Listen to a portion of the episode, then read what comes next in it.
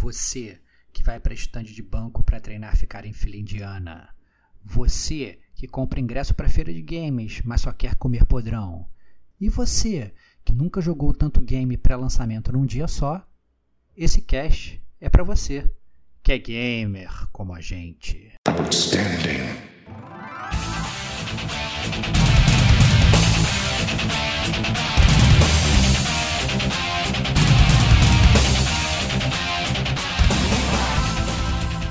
Diego Ferreira. A gente mesmo já foi em uma feirinha, né, Estevox, no Rio Geek. Rodrigo Estevão. Infelizmente, eu fui proibido de, de gritar. Serginho Makihara. Se a gente for fazer um, um plágio de valeu a pena ver de novo, né? Pedro Meirelles. Tipo assim, o café não é toda hora que você pode tomar.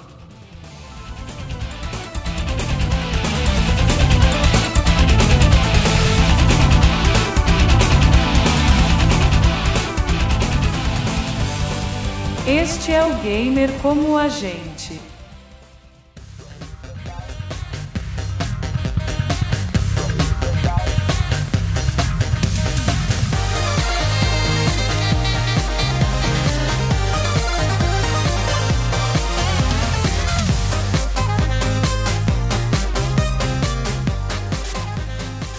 Amigos e amigas gamers! Sejam bem-vindos a mais um podcast do Gamer com a gente. Eu sou o Diego Ferreira e estou na companhia de Rodrigo Estevão.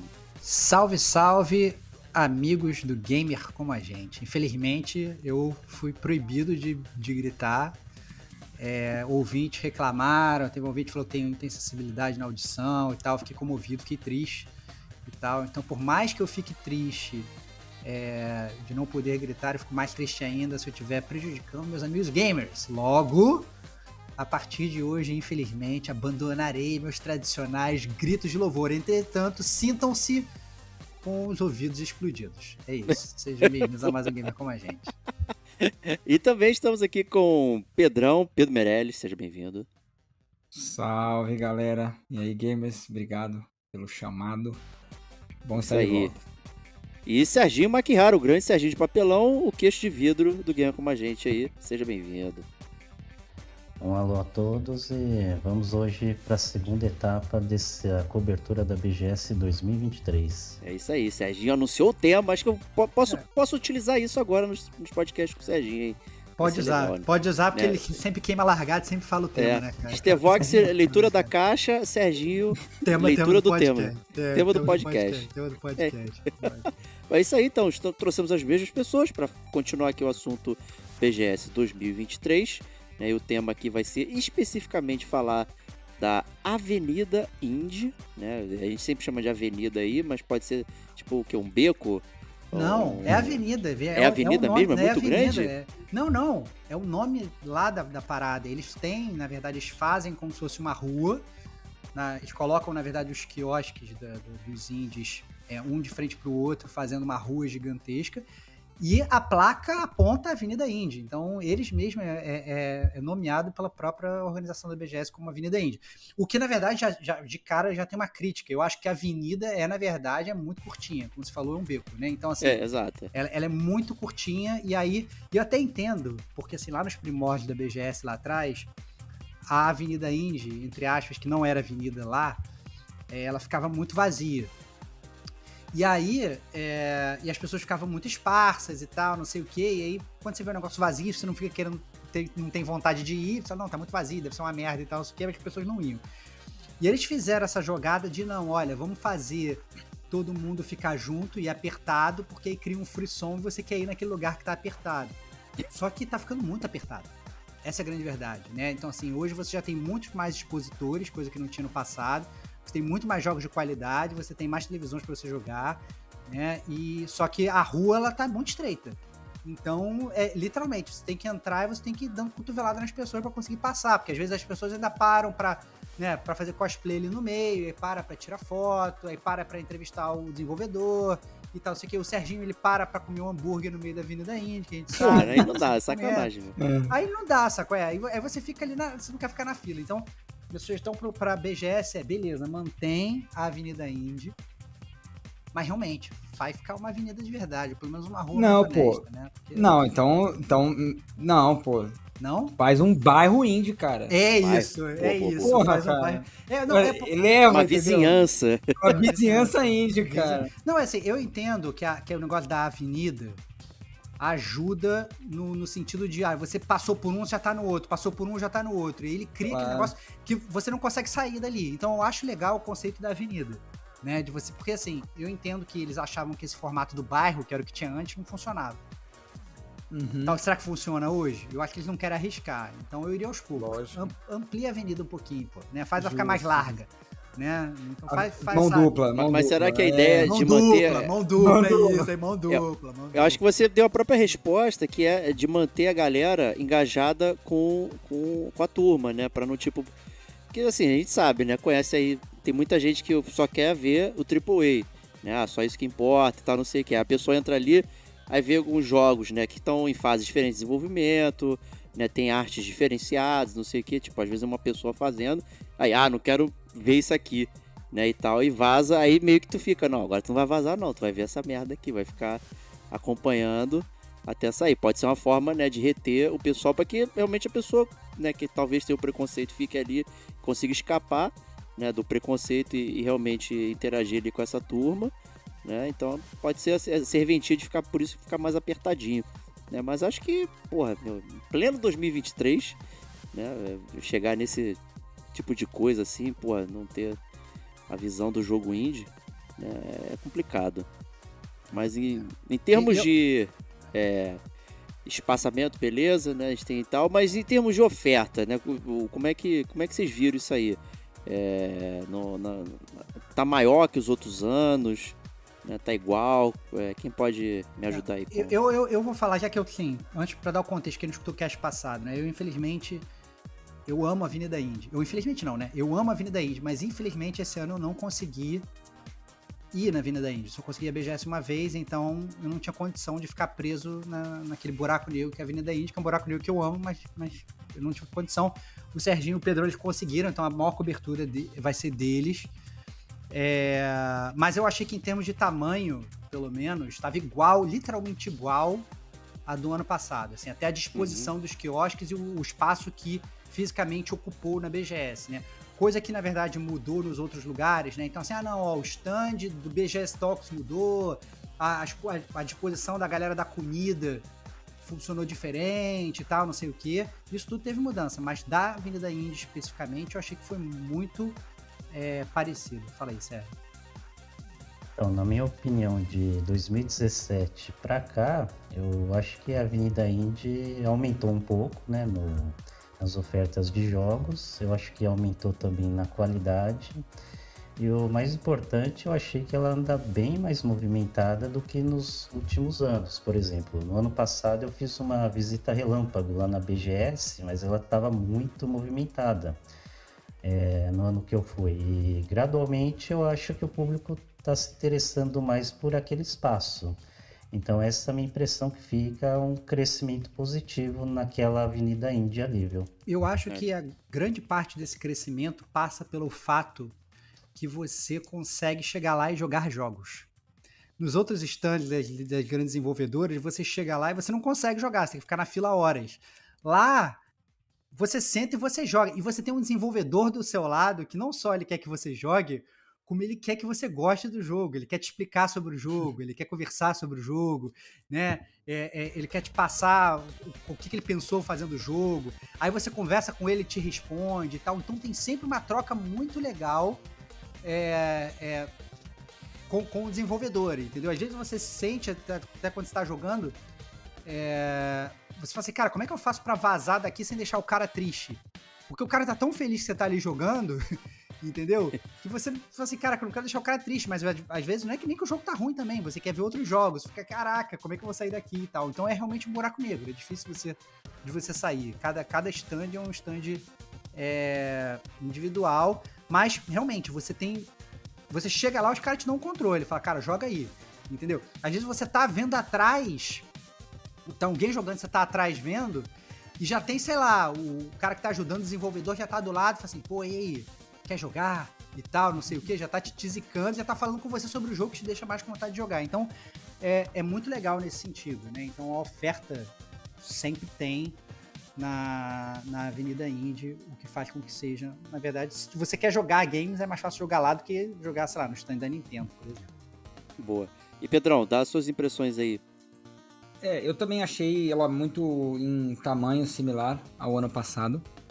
E só que eu senti que eu gostei mais da dentro da avenida de como eles estavam é, dispostos. No final, por exemplo, no final da Avenida Indy, eles tinham uns totens assim, é, com que, que abrigavam uns 4 ou 5 jogos, é, entendeu? É, então eu achei que isso era muito, foi muito bom, que era, era muito rápido, entendeu? Você, tipo assim, tava aqui de um lado, por exemplo, eu tava jogando em um, num jogo, o, o Serginho tava do meu lado jogando outro jogo e a gente conseguia ver o que, que ah, o outro legal. tava jogando, entendeu? Por exemplo. Então era muito fácil a gente andar nos totens assim, era muito rápido, era em 5 minutos, 2 dois, minutos. Então eu acho que isso facilitou muito, entendeu? Porque senão, por exemplo, quando é num stand aberto, assim, é, puta, você para, aí você conversa com o cara, aí você vai ter que andar, atravessar uma galera, né, para chegar no próximo, entendeu? E, e, nesses aí eu achei que a logística funcionou muito, muito boa, muito bem, entendeu? E, e eles, e esses totens eles, ficavam, eles foram jogados lá pro fim da avenida, né? E quando tinham, tipo assim, uns, sei lá, quatro, cinco totens assim dispostos e cada um tinha quatro, cinco jogos, né? E aí você, você ia testando, andando e testando. Eu achei isso muito bom. Muito, ah, muito, muito bom. É, eu acho que talvez eles tenham, talvez devam ter preços diferentes. Né? Eu imagino claro, que os expositores eles pagam, né? Para estar lá na BGS para expor os seus, seus, seus games na Avenida Indie. Né? E aí, obviamente, você ter um stand grande ou você ter só um espaço num totem dividido em quatro, deve ser diferente. Eu acho que em termos de acessibilidade, deve ser melhor para o desenvolvedor que tem menos grana. A gente, a gente é. já sabe que, que, o desenvolvedor indie, né, infelizmente, tem menos caixa do que os grandes desenvolvedores. Daí, né, tá na essência, tá no nome. Né? A gente então, mesmo já foi indie uma feirinha, né, Estevos, do Rio Geek Game, aí a gente teve já que alugar fomos. o espaço e tal, e é, é, foi exatamente isso, a posição onde estava, o preço, o tamanho do stand, né, a posição, é, frente né, à circulação e tal, tudo isso incrementa aí o, ou diminui o preço dependendo de onde você tá, né? Então não é, não é Marcelo Barreto, gente... Marcelo Barreto não quis comprar a camisa do gamer como a gente pro filho dele. É. Sacanagem, porra. É, ficou lá bom. namorando, ficou hora o filho dele, pô pai, compra essa. Ele, não, não, é. vamos embora. vamos Caraca, embora. Marcelo Nossa, Barreto. De, de fake. Pô, pô, sacanagem, sacanagem. Foi foda. Mas é isso aí, né? A gente conversou com muita gente lá, mas é esse é outro assunto, né? Então, o Serginho, você que é um grande curador aí, você teve noção é, de quantos stands tinham é, e você conseguiria dizer se você percebeu os jogos que você já tinha jogado ano passado, já que você é um grande né, é, curador do, da BGS, né? O que, que você Olha, pode contar pra gente? Então vamos lá, se a gente for fazer um, um plágio de valeu a pena ver de novo, né? Eu vou mencionar o jogo Red Ring, né? Que ele era um jogo que em 2022 ele estava em fase alfa, né? E ele só tinha basicamente duas, três áreas e você iniciava o jogo e tinha que atirar, né? Então, como parecia ser bom ficar testando o jogo no modo tiro ali, né? Eu fui lá e testei. A parte de dar tiro ficou bem legal no jogo, apesar de estar é, em uma fase bem inicial do projeto, no ano passado, mencionando e ressaltando. Porém, eu vi que ainda estava muito inicial a AI dele, né? Que os inimigos, quando brotavam dos cenários ou segmentos para te atacar, eles iam direto para cima de você para colidir. Então, basicamente, você tinha a impressão de estar num jogo até antigo, da geração de 8 bits, 16 bits, que era bem primordial, que você tem que se afastar é, por velocidade e atirar no inimigo até derrotá-lo. Se você não atirar o suficiente para derrotá-lo, ele colidia algumas vezes com você e era um game over, você respawnava para o início do jogo. É, e o que, que acontece? Isso foi a experiência ano passado, não passava disso. Nesse ano era uma outra área com um cenário mais elaborado, você via que tinha, vamos dizer assim, andares, pavimentos, né? Para você se locomover e tinha até um mini puzzle de você ter que ir no console, fazer uma ação e correr para uma porta para passar um segmento. Porém, é, nessa fase de teste eu não tive muita sorte. É, houve problemas de chamam de colisão, de personagem entrar no cenário, você ficar preso, é, ou então o frame rate cair muito e a, o, a sequência da chave não funcionar para você passar da porta. Até foi curioso que tinha um outro colega de imprensa de um outro canal que estava olhando lá e também começou a mencionar, né? Falou, oh, cara, eu já mudaria aqui as legendas, né? Tá com erro de diagramação aqui, né? E eu tentei três vezes passar daquele cenário que o é, representante do stand estava passando, mas não consegui. Então eu dropei, né? E falei que voltaria no outro dia, ou quem sabe no ano que vem, ou quando o jogo for lançado. Que até o momento ainda não tinha previsão de lançamento. Entendi, entendi. E, outro, e... outras experiências você teve aí de jogos repetidos que né, melhoraram ou pioraram? O que, que você pode contar aí? Ah, então, a gente teve alguns jogos que poderão já dar uma queimada em pauta, mas a gente comenta adiante, como o Pocket Bravery, né, que no ano passado não tinha sido lançado e esse ano já estava pronto hum. e está com um projeto bem encaminhado. Bacana. É, eu, eu, lembro que nos outros anos do, na Avenida Índia o, o, o, joguinho de luta da vez era aquele Trajes Fatais. Né? Hum. É, que eu acho que ele. Né, faz tempo. Porque eu acho que ele nem foi lançado ainda. se bobear. É, mas eu acho né? que, na verdade, é, infelizmente, essa é a tônica de, eu diria assim, a maior parte dos jogos indie, né? É. É, infelizmente, a maior parte deles é largada no meio, é, porque às vezes falta investimento, né? É, e aí o jogo não, não, não, consegue, o desenvolvedor tem que manter uma casa, tem que manter uma vida e tal, e a coisa se larga. Outros, na verdade, que a gente tinha que ficar sabendo, às vezes lança no Steam, é. por exemplo, né? Eu acho que a maior parte deles, na verdade, lança para computador e pro, no, no, Steam, né? E aí, a maior parte deles que são lançados, né? É, e aí, muitas vezes, eles podem ficar abaixo do radar da galera, né? Porque sai naquele book de milhões de jogos que são lançados mensalmente e eles não têm nenhum investimento de marketing, eles ficam torcendo literalmente para explodir. Então eles precisam muito dessa questão do boca a boca e de ficar falando. E aí vem o gamer como a gente, a gente tenta ajudar de vez em quando a, a fazer essa, essa, esse merchan. Assim. Então, os jogos que a gente fala aqui, né? Procurem saber sobre eles mais, joguem na internet, tá, essas coisas, joga o nome do estúdio e tal, porque com isso a gente acaba dando uma força para os caras. É, só, só por estatística aqui de curiosidade, já foram lançados em 2023 mais de 9 mil jogos no Steam. Né? E a gente está em outubro. Em 2022 foram 10.600. É isso. então, e, cara. E, é, 95% deles são indies. Né? É, então é, é foda.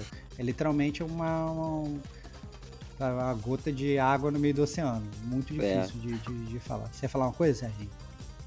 Ah, então, só para complementar, né, esse Red Ring, ele tem como inspiração o nosso jogo de terror que é muito sucesso, isso serviu de inspiração, que é o Dead Space, né? Uhum. Porém focado mais em combate, ação, em terceira pessoa também. E para complementar o que o Stevox lançou aí de jogos que aparecem em BGS em some, às vezes a gente não ouve mais falar, mas a gente tem alguns casos conhecidos, até um que foi o Fobia, né? Que em 2018 a gente fez a cobertura, 2019 ele sumiu e durante a pandemia ele entrou na fase final de desenvolvimento né, e produção e foi lançado e foi muito bem aceito lá fora e aqui no mercado interno. Verdade. E, e tem até para PlayStation versão, né? Tem lá no versão de tanto de PS4 como PS5 também para jogar. A positivo tem, eu já adquiri, mas que ainda isso? não joguei. Porra, Sérgio, caraca, mas já deu, já deu, né, o, o din-din pra galera lá continuar trabalhando, boa.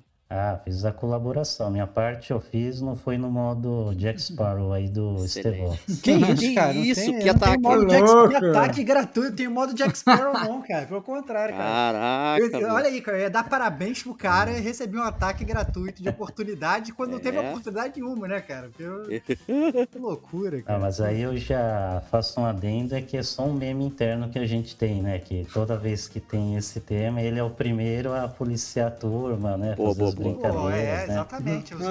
o, o pináculo da justiça, né? Pô. É, pô, baixão da justiça, cara. A galera fala que fala que vai piratear, eu já puxo a orelha. Pô, vai piratear? Tá sacanagem, né, meu irmão? Pô, guarda um dinheiro e ajuda os, ajuda os produtores aí, né, pô? Fala sério. É isso aí. Né? Então vamos começar a nossa jornada aqui, então, pela Avenida Índia aí, né? descendo os estandes. Começando com o primeiro joguito aí. Pedrão, traz pra gente aí esse primeiro jogo aí que vocês testaram. É, então, a... Tá, eu, só para dar o contexto, né, eu fui com o Serginho no, no, na quarta-feira, né, que foi o primeiro dia da, da avenida, e a gente já foi direto para a Avenida Indy, né. A gente pensou, pô, a gente vai conseguir testar vários jogos lá, então vamos direto para lá. E aí a gente acabou testando um que chama Mullet Mad Jack.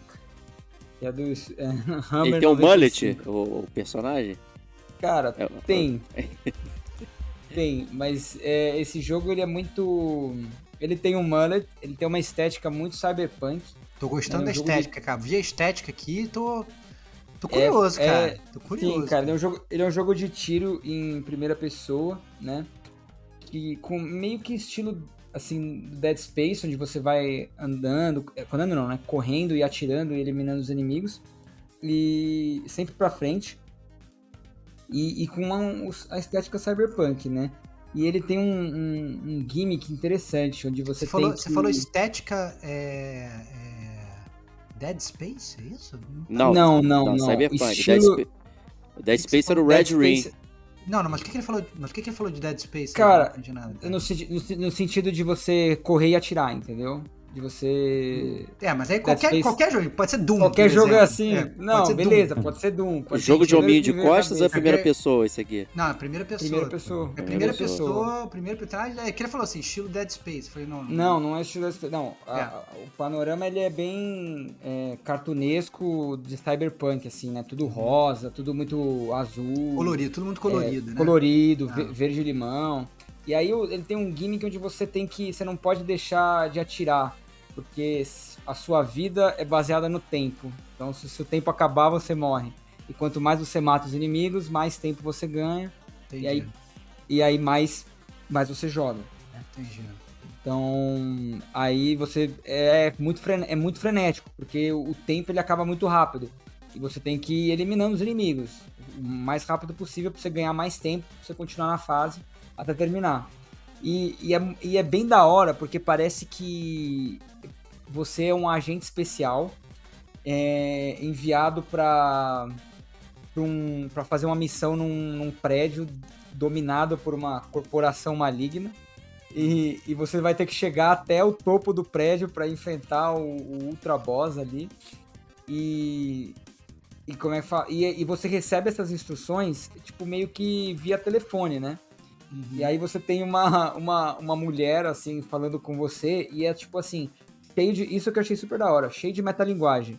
Então ela falou assim, ó, pega o controle aí, mas fica ligeiro, viu? Você vai ter que atirar nos inimigos, né? Então ele, ele quebra muito a quarta, a quarta parede nesse, nesse sentido. Eu achei isso bem legal, né? Quando, tipo assim, ela tá falando com você, né? E te dando as instruções do jogo, né? Então.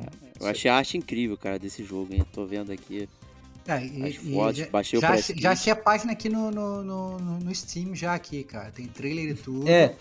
E isso é uma coisa muito legal que teve também no geral, né? Que você falou da Steam. É, a maioria dos desenvolvedores ali, quando a gente chegava, os caras já falavam, olha, já tem na Steam, já tem wishlist na Steam, já tem. Tipo assim, é, incentivando muito a gente, tipo assim, ó, entra na Steam e dá uma olhada lá, entendeu? E tipo, segue nós, entendeu? Para você já receber atualização, Legal. receber novidades, entendeu? Então, isso, isso é uma coisa que todos os desenvolvedores no geral focaram muito, né? Em já tá disponibilizando ou uma prévia, ou já ter alguma página na Steam, entendeu? Pra gente já poder acessar, ver como é que é. E daí os caras lá conseguem pôr trailer, fotos, né? Daí você consegue ver como é que é o jogo. Bacana, bacana. Serginho jogou esse também? Opa, joguei sim. Aliás, ele foi o primeiro jogo que eu é, testei. Foi o, que, o primeiro que chamou a atenção e, curiosamente, estava naquela área mais simples do final da Avenida Indy, uhum. que eram quatro stands no mesmo é, nicho, vamos dizer assim, né? Ele estava no cantinho escondido para a parede do fundo lá da BGS lá. E eu achei bem legal, curti, né? Lembrou bem de um dos momentos que você tem a, a troca de tiro frenética, né? Conforme você acerta os inimigos e sequência, ganha também uma barra de crítica, o que você finaliza e pode recuperar todos lá, todo life, né? Você tem nos segmentos também possibilidade de comprar itens, principalmente de recovery de vidas, né? E eu achei que tava muito legal, principalmente que nem o Pedro comentou, que dava um tom de humor era a japonesinha do lado no vídeo não parava de falar na orelha lá, era bem engraçado. Lembra quando você escuta e assiste os animes, né, numa Crunchyroll da vida. Cara, que é muito rápido o jogo, tô vendo o vídeo aqui. Não, é Sim. é muito rápido. É muito Caraca. rápido, tem muito humor, é muito frenético. Muito maneiro, hein? Bem bolado, bem bolado, hein? É, eu, eu gostei. Eu achei gostei. que o, o, jogo o jogo parece parece assim bem robusto. Eu não entendi essa carta que você fica usando na mão, ela vai marcando o tempo, é isso que você tem de vida, né? Porque na verdade você, quando você olha a imagem do jogo, na mão direita você tem uma arma que às vezes nem precisa ser só uma pistola, né? Pode ser inclusive arma de melee, né? Então você tem espada, você tem machado e tal essas coisas. E na mão esquerda você fica olhando uma carta que tem, eu presumo, a sua cara e um tempo regredindo. É isso, né? é. né? Isso vai marcando isso, o tempo. É, isso, é isso mesmo. O, o melee praticamente você só usa para dar o ataque especial que é o crítico. Você deu, matou vários inimigos, aí aparece lá, né? Aperte tal para finalizar. Você vai lá e finaliza o inimigo e ganha um bônus de life. Isso é fundamental perto dos segmentos finais da sessão do andar para você progredir, senão você volta lá pro início tudo de novo. Mas é um jogo muito rápido. Até fazendo uma comparação meio doida, era que nem os jogos da década de 90 lá, o Daytona USA, né, os segmentos de checkpoint. Você não foi rápido o suficiente, você não ganha o tempo extra, você toma o game over, né? Interessante mesmo, maneiro, cara. Pô, tá aqui no perfil dele. São três pessoas fazendo esse jogo, cara. Pô, maneiríssimo. Isso. Maneiro. A desenvolvedora é Hammer 95, né? Hammer 95, né? 95. E o jogo, mais uma vez aí pra galera que não anotou, Mullet Mad Jack. Mullet com dois L's, né? Então, Mullet é Mad Jack e a desenvolvedora Hammer 95, né? Vai lá dar uma força pra ele. É isso aí. Próximo game na área aí, Pedrão, puxa pra gente aí. É, então, outro jogo que eu tive a oportunidade de testar foi o Isa Supermarket. Ele é um jogo mobile, né, onde você gerencia um supermercado. Então você é, é Gostei, você cara, é eu, gosto, eu gosto desse jogo de, de gerenciar, cara. tá parecendo um arcade é. Paradise aí? É isso aí. Ei, me vende aí, é. me vende esse jogo de supermercado então, aí, cara. Você é o dono de um supermercado, na verdade, dona, não sei se você pode customizar o gênero, né, da pessoa, mas era uma menininha. É, e aí você tinha vários funcionários ali no supermercado que ficavam no caixa. Tinham vários funcionários que repunham a, os itens das gôndolas. Você tinha funcionários que limpavam o chão, por exemplo, e você tinha que ajudar eles ali, né? Então daí você chegava fornecedor de peixe, fornecedor de suco de laranja, você pegava, botava na, na prateleira, entendeu? E daí, ao mesmo tempo, os clientes vinham, pegar, é, pegar faziam suas compras, iam pro caixa, e aí você ganhava dinheiro, né? E, e é isso. Daí você tinha que fazer os upgrades ali no, no, no supermercado, como por exemplo, é, contratar mais funcionário, contratar mais comprar mais carrinho no supermercado, você tem que comprar mais produto, criar outros setores ali no, no supermercado. Tinha uma, você também podia tomar café para fazer as coisas mais rápido, né? Para dar um pump de adrenalina na menina. É, às, às, vezes, o que, que, podia acontecer? Pô, teve uma poça de água ali perto de uma prateleira. Então, aí você tinha que ir lá, pegar o esfregão, limpar, porque senão as pessoas não podem é, colocar é, e fazer a compra ali, porque não, não é seguro, né? Senão elas podem cair, né? Então, aí você fazia esse gerenciamento ali do supermercado, né? Como se fosse o, o dono, né? E aí, outra, outra coisa legal que era os carrinhos do supermercado que as pessoas, que os clientes utilizavam, ele, eles ficavam num prato de estacionamento. Aí, se, ele, se você não guardasse eles, não ia vir cliente novo. Você tinha que ia pegar todos os carrinhos e botar eles num lugar específico. Ou né? seja, correria, você... né? O jogo vai ficar correndo desesperado de um lado pro outro para gerenciar o seu supermercado. Né? Exatamente, mas daí você ia dando upgrade no, no, no supermercado, contratando mais funcionário, e Entendi. daí você. E você ganhava o dinheiro com, com, com a venda dos produtos, né? E aí, daí depois, eu não sabia, no começo era um supermercado só. Aí depois você ampliava o seu leque sua de opções, rede, cara. Sua rede. Sua rede. Ficava... Aí você abriu um, é, você abriu um hortifruti, cara. Aí que depois isso? é assim. E, e quando é... chega no aniversário do Guanabara lá, como é que é? Quando, quando vira aquela correria e todo mundo se, se estapeando pra entrar no dia da promoção, como é que faz? É, aí, aí faz fila fora, fora do, do, supermercado, aí é complicado. Você vai ter que tá, ficar 24 horas aberto. Que loucura. Cara, eu vi aqui a pergunta. É... Eu, eu joguei aqui no Google, né? Isa's Supermarket. Uhum. Pelo que eu entendi, já tá disponível. É para celular o jogo. Uhum. É, e é, é, grátis, né? Aqueles jogos que na verdade você tem compras in-app e tal, não sei o que. Tem, na verdade, eu tô, vendo, eu tô, vendo, até as reviews aqui. O pessoal falando que o jogo é bom, mas tem um cara aqui reclamando que tem, pô, o jogo é muito bom, mas tem muito anúncio, né? É, é, é, então, como é mobile, ele funciona na base de anúncios, né? Então, a Entendi. cada hora ali você vai ver um anúncio na tela do celular. E também, por exemplo, como eu falei do, do café, né? Que o café ele faz a pessoa, a dona andar mais rápido. É, você, tipo assim, o café não é toda hora que você pode tomar, né? Então, se você você teria que pagar para tomar mais café, por Isso exemplo, aqui. entendeu? Coisa que Mas, o Diego faz sempre, né? pagando pra tomar café. Serginho ah, também. Serginho, aí Serginho, não é. fala isso pra gente não, que não pode tomar café. Vai ficar pagando aí, gasta toda a Não fala que não tem dinheiro pra comprar Playstation 5, mas compra máquina de café, compra café importado, aí compra ah. espuma de café, fica passando café o dia inteiro, esses cafezeiros gourmet aí, cara.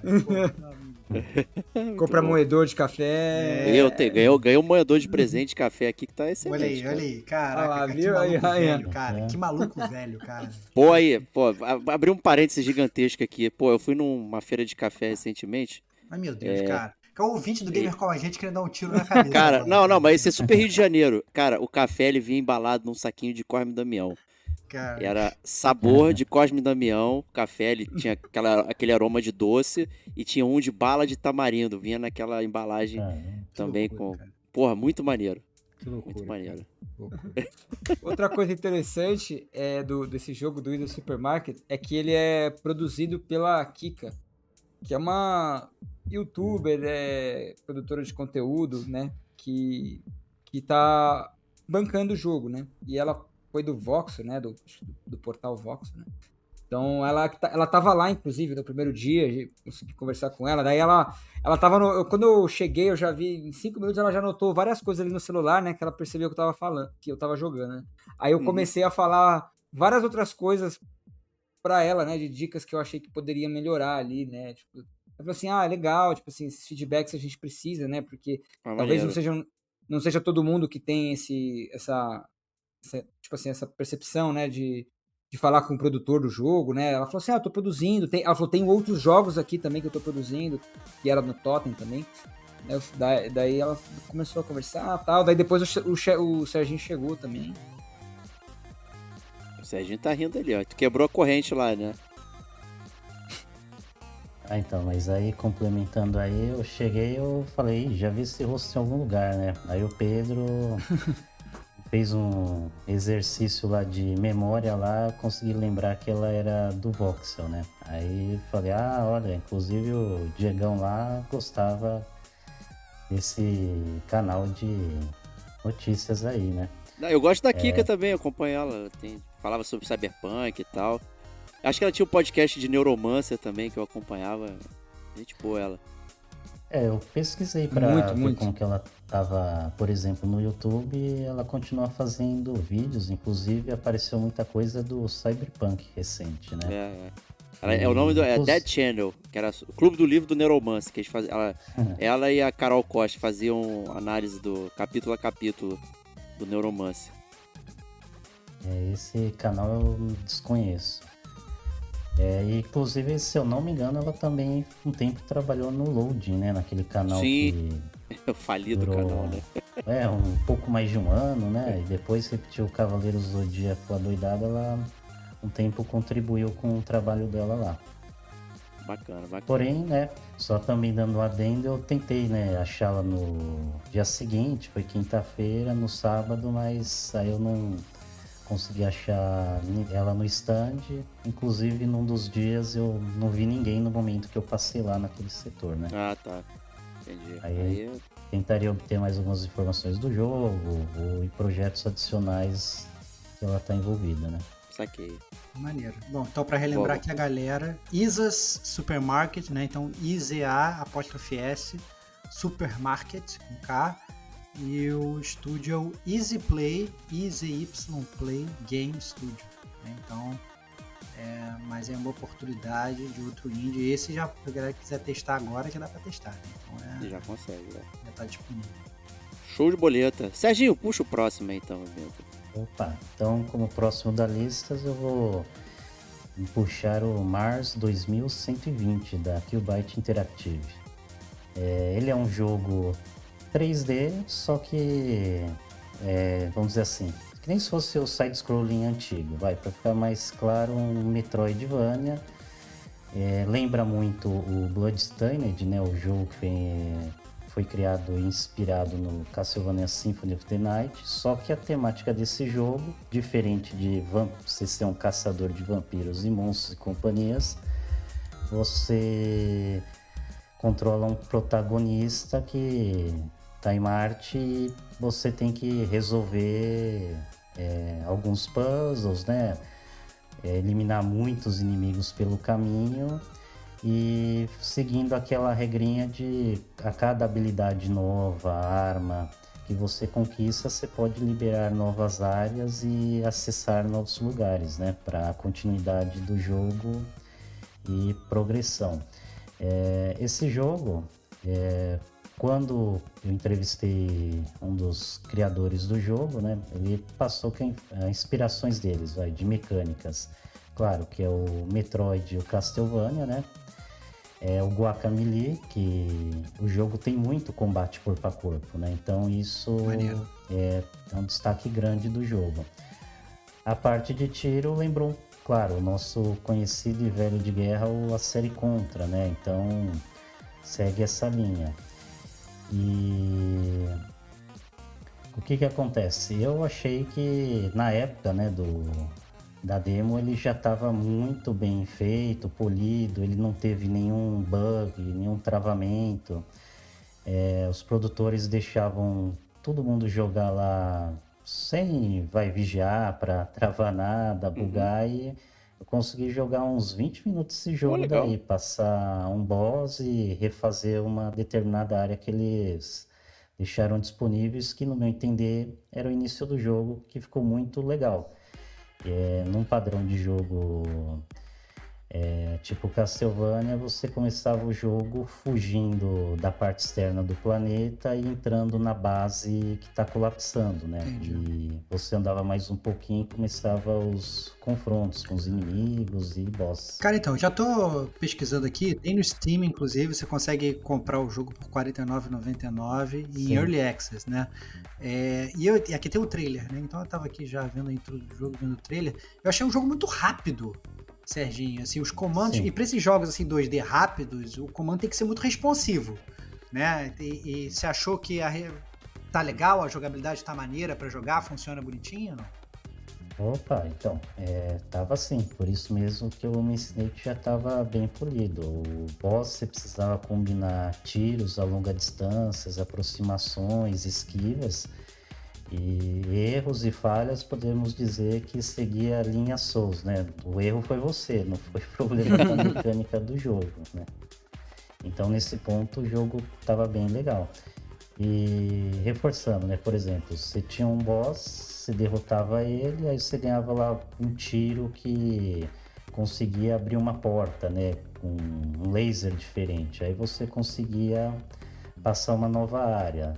É, mais adiante, você pegava uma habilidade, por exemplo, de dar um dash, né? Tipo, você sumir e aparecer alguns metros adiante no jogo, né? E aí você podia passar uma sessão que tinha uma armadilha ou que era o bloqueio daquela sessão.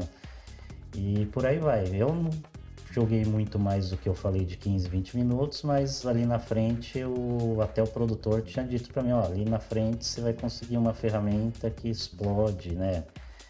Aqueles itens lá e mais áreas são habilitadas. Então, é, eu achei bem tranquilo. É, tinha tutorial para você fazer os comandos e ações, né? Então era um jogo quase pronto. Aliás, na época ele não tinha sido lançado, ele foi lançado alguns dias depois da feira, né? E assim, para mim é um dos recomendados do nosso cast de hoje, já ah, dando legal. uma adiantada.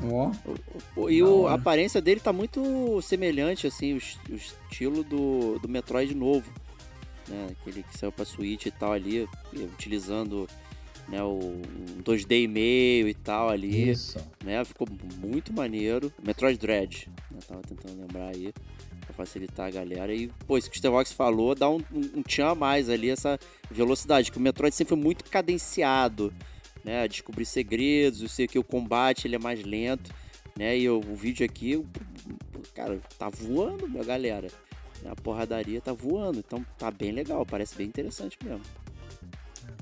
É maneiríssimo, cara. Eu achei que, cara, muito robusto, cara. Não. É. Me pegou de surpresa. É, achei é, bem é. legal mesmo. Fico com vontade, cara. Fico com vontade. É. é. e esse negócio de, assim, de você conseguir pegar em Early Access, inclusive, é meio que ajudar, né? No, no jogo, né? A, desenvolvimento, eu acho que isso deve ser legal, né? Eles devem dar alguma forma de. Não sei se se chegou a falar isso com eles, Serginho. Eles falaram de alguma forma de você contribuir para o desenvolvimento do jogo, de dar feedback enquanto você joga nesse Early Access, ou não? Então, é...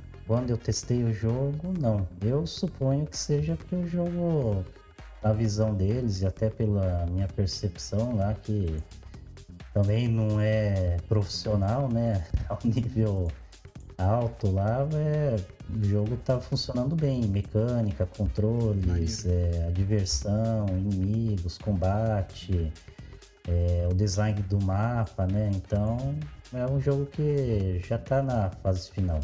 Agora do Early Access, é, a vantagem é que normalmente você pega por um preço bem melhor, né? Ah, sim, é boa. Né? Um jogo famosíssimo aí que ficou no Early Access e bombou foi o Dead Space, né? Total. É, é, muito comum aí jogos né, com menor orçamento ficar no, no Early Access e poder né, crescer, né? E, pô, é assim, aproveitar até falar da Killbyte aí, que é um time que tá voando, né? Tem crescido bastante é, em termos aí de, de lançamento de jogo, de complexidade aí de, de, de times e tudo mais tem, é, é, um, é um estúdio pra gente ficar de olho mesmo aí. Fizeram, fizeram o jogo do 99 Vidas, né, cara? Teu, Sim. teu podcast favorito, né? Não, pô, aí fala assim, parece que eu sou um hater, né, pô? É. É, caraca, pô. Só, é... só, só, de alguns membros do, do 99 Vidas. Vou, vou falar aqui. tá bom, justo. Vou te falar, não. É, mas, pô, mas é maneiro, cara. A Qbyte é um estúdio foda mesmo. Tá crescendo pra caramba. E é isso aí, vamos lá prosseguir aqui. Eu vou chamar o Pedrão então, o próximo stand aqui. Conta pra gente. Então, o próximo jogo que eu consegui testar é, chama Zero Lilium Bloom, né? Eu, esse stand, primeiro que ele tava muito... É, o jeito que ele tava era muito legal, porque ele tinha muita um cenário diferente. Tinha plantas, assim, então ele conversava. O cenário já conversava com o jogo. Então isso já, já, já se destaca, né? E esse jogo, ele é literalmente feito por, assim, três pessoas, quatro pessoas. É, ele tava na, na sua fase, assim, alfa, acho que nem isso, nem isso, entendeu? O jogo tinha pouquíssimos meses, né? Tava na, assim, no, no, no, na build do jogo, né? Você jogava. E, e ele era um jogo com um estilo de anime, né? De exploração, de você conhecer o cenário, né? De transformação, um jogo muito, assim, até meio que contemplativo, né? Então, eles ainda estavam muito no, na experimentação, né? Uhum. Nas, nas, ideias, né? Do, do, do, que colocar no jogo. Eu conheci, consegui conversar um pouco com, com o Eris, que é o, o, criador do jogo, né? Ele que fez todo o design de personagem, design de mundo. E, cara, ele é um cara. Não, eu achei surreal. Ele é muito talentoso no desenho. Porque ele trouxe é, um caderno de aquarela com, com, com, com, os desenhos do jogo. Né? Foda. Com, com, com o concept do jogo. O Foi uma coisa assim. Jogo lá, o, o, Exatamente, cara. Maneiro. Acho, cara, em aquarela, pintado, Nossa, todo foda. desenhado e pintado, um negócio assim, muito. Muito diferente, entendeu? Muito cabeça, né? Então. Foi, foi isso que você é... compartilhou comigo, né? Falou pra não publicar Foi. e tal, né? Foi, exatamente, porque eu não é, sei em que estágio que mesmo. tava, entendeu? É. Mas era, era bem bonito. O cara é sabe desenhar bonito. muito, o cara pinta pra caramba, entendeu? Eu até fui dar uma olhada na, nas artes que ele tem no, aí na, nas redes sociais, no ArtStation, por exemplo, e o cara manda muito. o cara manda muito. E aí ele tá criando esse jogo, né? Então tá.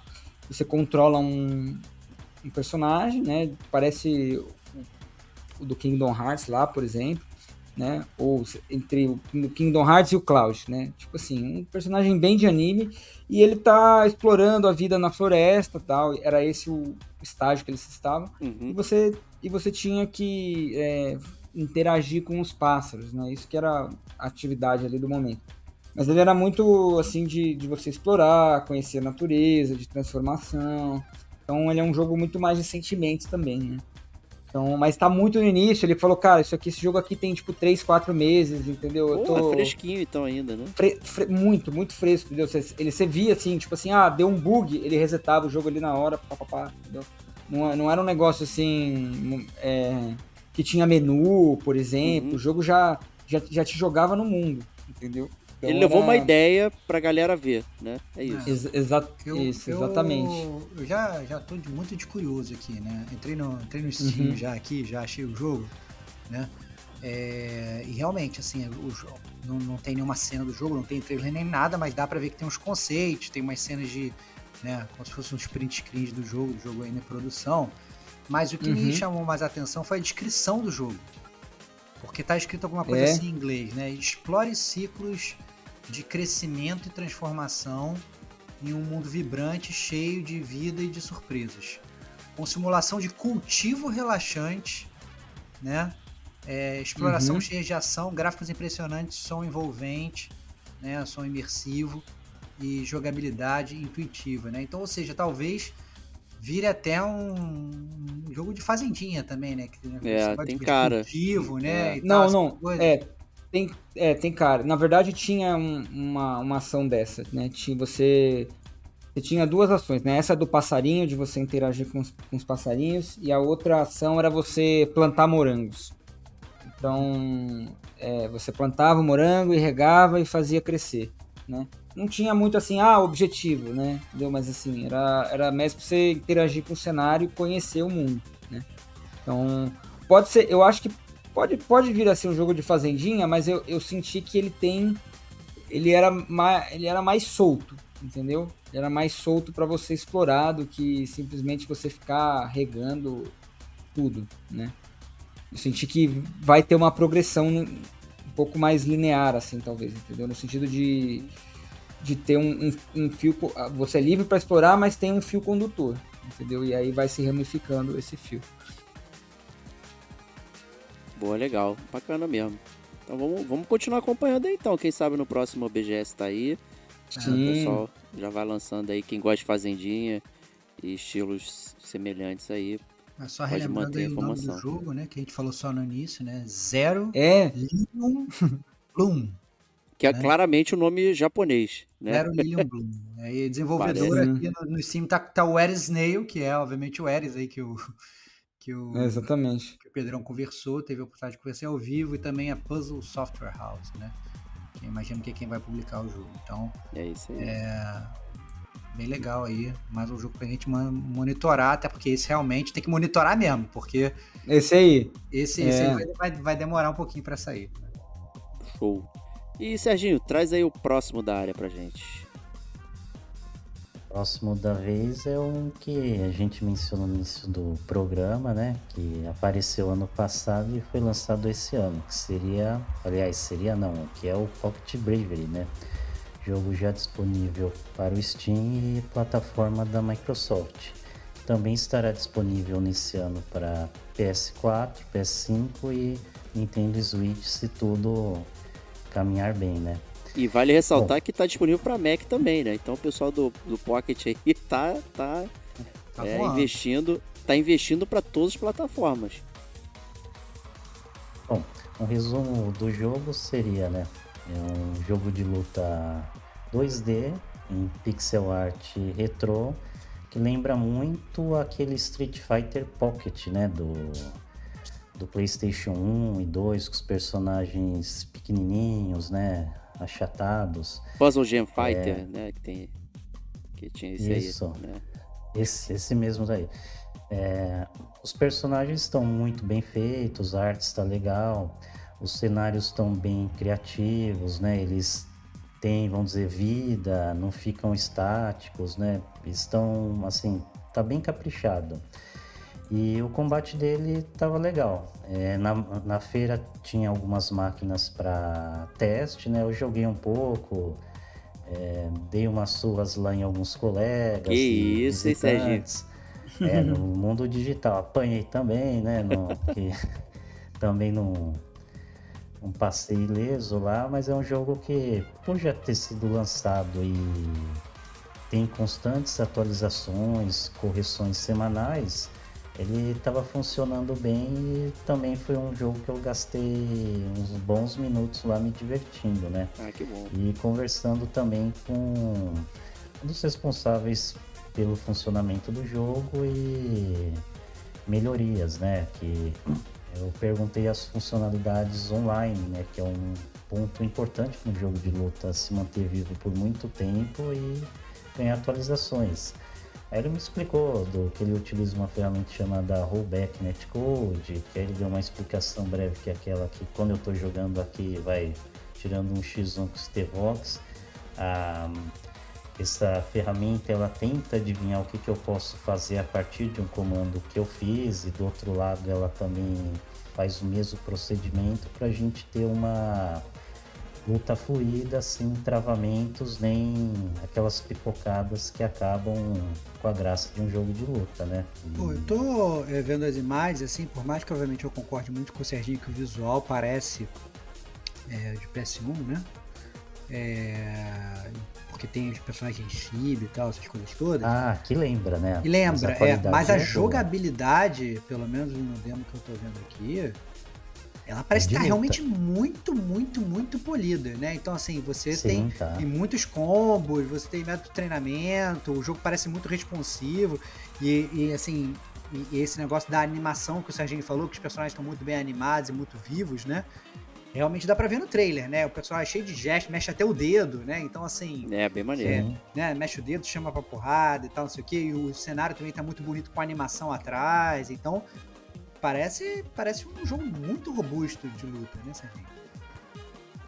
Não, nesse ponto você ressaltou sim. É...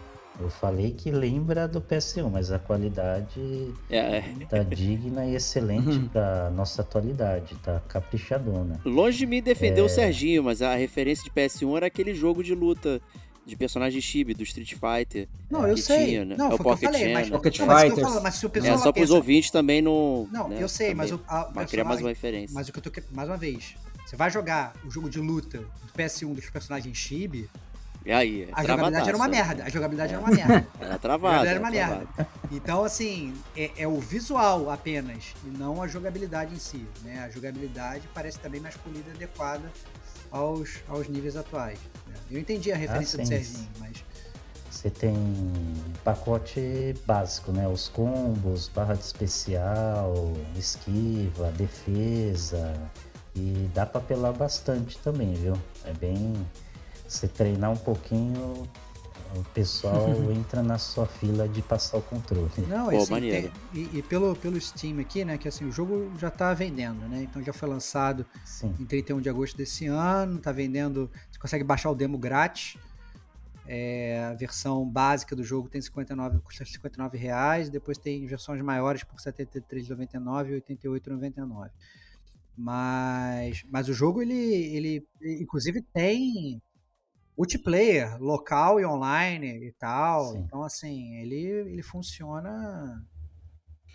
Ele é, parece realmente estar tá eu... bem, bem robusto. Falei, Pedro. É, é não, ele, não, então. Ele tá, fala isso aí. É, então, ele tá bem, assim, tá com um projeto ainda de muita melhorias, né? Porque, por exemplo, até o, o apresentador da representante do stand me passou, né? A gente já tem dois pacotes, né, de Season Pass com quatro personagens a serem disponibilizados em breves para aumentar a vida do jogo e variar, né, a mecânica e não deixar o jogo estagnado.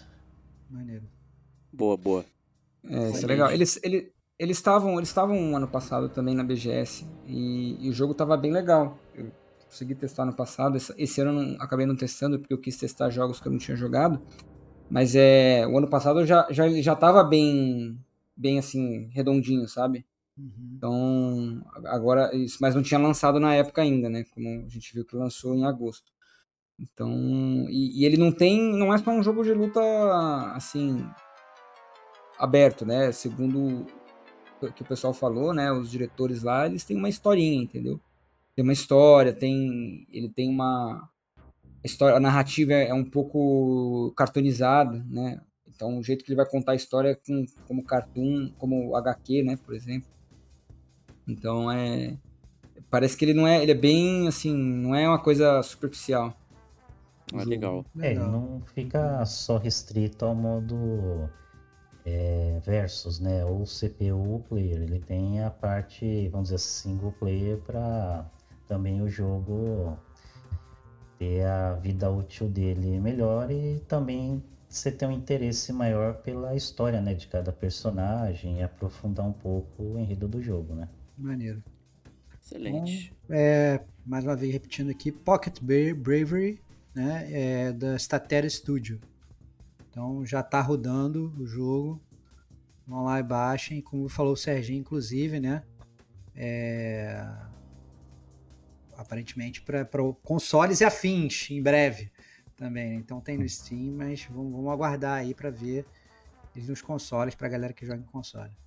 Eu já estou baixando tá agora o demo para experimentar. Excelente. Muito bom. É, Pedrão, traz o próximo aí, que esse é um que já tá no meu celular para jogar. Eu já tava acompanhando ele há algum tempo, mas eu queria saber, mas eu tô enrolando igual o Serginho, né? não jogando, igual Fobia. É, tô guardando aqui, então conta pra gente aí as suas experiências com esse próximo jogo.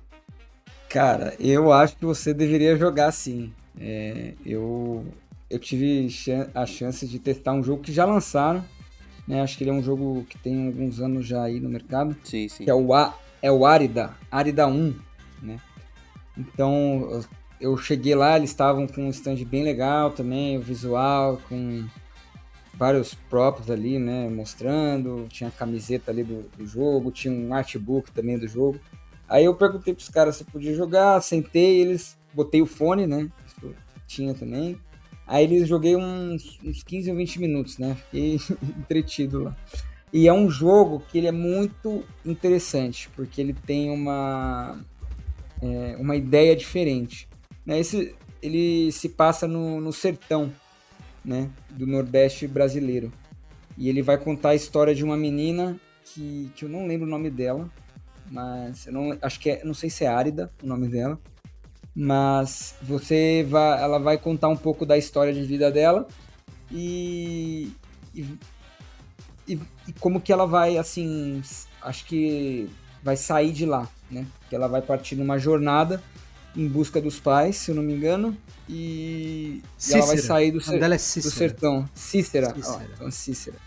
Ela começa com ela ali na casa do avô tal, e aí a, o avô comenta que os pais dela já saíram do sertão e ela parece que ela quer ir atrás dos pais. Né?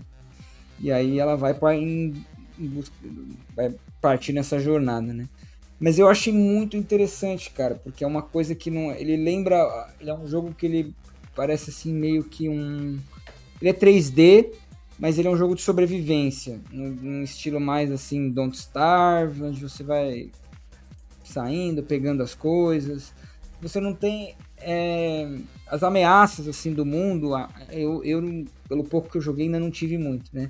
Mas ele conversa muito com a realidade. Isso que é muito foda, né? Então, com a realidade do Brasil. Coisa... Né? Do Brasil. Só... É do Brasil e do sertão brasileiro. Do sertão brasileiro, que é uma parada muito foda. Inclusive, eu achei, eu fiquei até curioso, porque quando você inicia o jogo, é, a primeira coisa que ele mostra para você é o ano. 1895. Eu falei, caralho. Tipo assim, eu achei que ia ser um negócio contemporâneo, né? Uhum. Aí, eu, aí o cara fala assim, não deixa de ser, né? Mas é. tudo bem. não deixa de ser, mas tudo bem.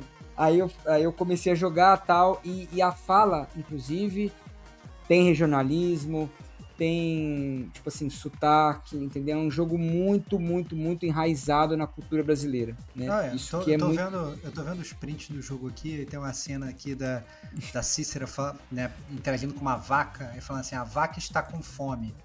É, eu acho que consigo dar um pouco de mandacaru para ela, para se alimentar e tal. É muito foda, maneiro, cara. Né? É muito Mas maneiro. Aí, muito é, aí, Aí eu, joguei, eu terminei de jogar, os caras perguntaram, você já jogou isso aí, cara? Porque você detonou isso aí, tipo assim, eu acho que não fui um, um, um player muito usual ali, né? Mas eles falaram assim, cara, parece que você já jogou isso aí. Eu falei, não, primeira vez tal. Daí eu comecei a conversar com os criadores, tinham duas, duas pessoas, né? O Vitor e o Felipe. Daí eles começaram a conversar comigo, daí eu comecei a tirar algumas dúvidas. Eu falei, cara, deixa eu te perguntar uma coisa, esse jogo aqui você, você mostrou que é no passado, né? Tipo, 100 anos atrás, até mais.